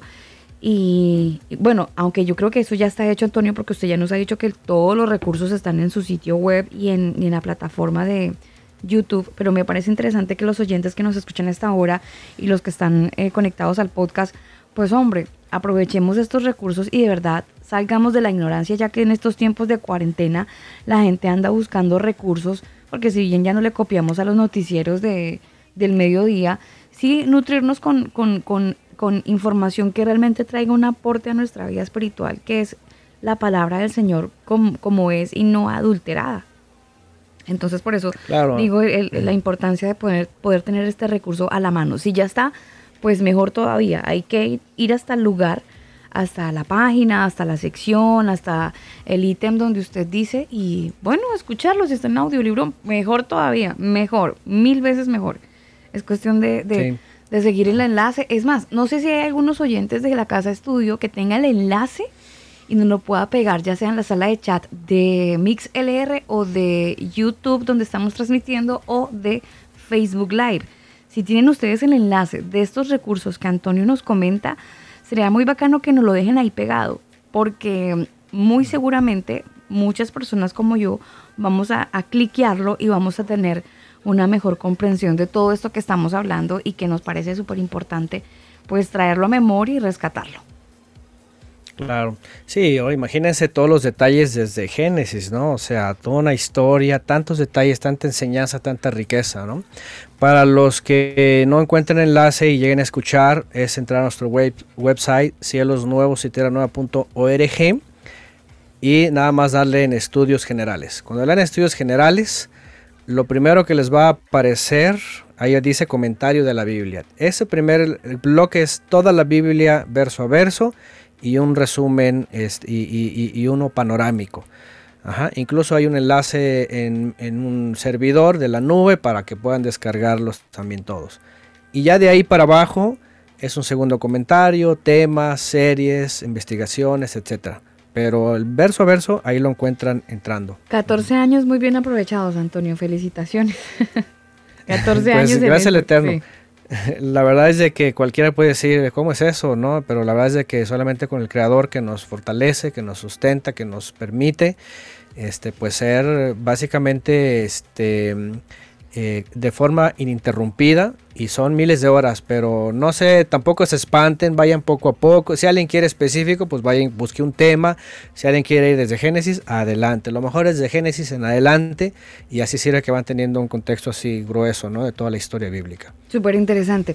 Antonio, ya entrando en nuestro en nuestra cierre eh, de nuestros personajes en esta noche, ya este tema con este par ya se finiquita. ¿E- ¿Ellos abren la puerta para ir directamente a los profetas o siguen quedando reyes ahí eh, todavía por, por cerrar el ciclo de personajes de la Biblia? Bueno, si hablamos del reino del norte, lo que podríamos hablar es de, de Zacarías, por ejemplo, hijo de Jeroboam, hasta Oseas, eh, que en este caso fue un rey de Israel llamado Oseas, fue el último. Y, y si quieren entre eso, entre ellos, hablando un, un- un- un resumen de sus vidas, hablamos un poquito de los profetas que profetizaron para ellos, ¿no? Entonces podría ser eso a lo mejor para finiquitar los reinos del norte de Zacarías hasta Oseas, reinos, eh, reyes del norte, hasta lo que se conoce como la caída de Samaria. Mm, bueno, ahí para tenerlo en cuenta. A Noralba que nos ha dejado el enlace, Cielos Nuevos eh, y tierranueva.org, a ella un abrazo y un agradecimiento también. La página de Cielos Nuevos y Tierra Nueva está todo, dicen, señorita Al- Alba. Bueno, señora, gracias al Señor. Y uno a los 42 años, señorita, eso sería como medio pecado, pero yo me siento feliz ya siendo señora a los 42. De todas maneras, gracias por el señorita. 11 Oiga, yo de la noche, 44 minutos, señor. Sí, yo quiero agradecerle también a Antonio por, por todo el tiempo que nos ha regalado compartiéndonos en estas en estos eh, episodios del combo.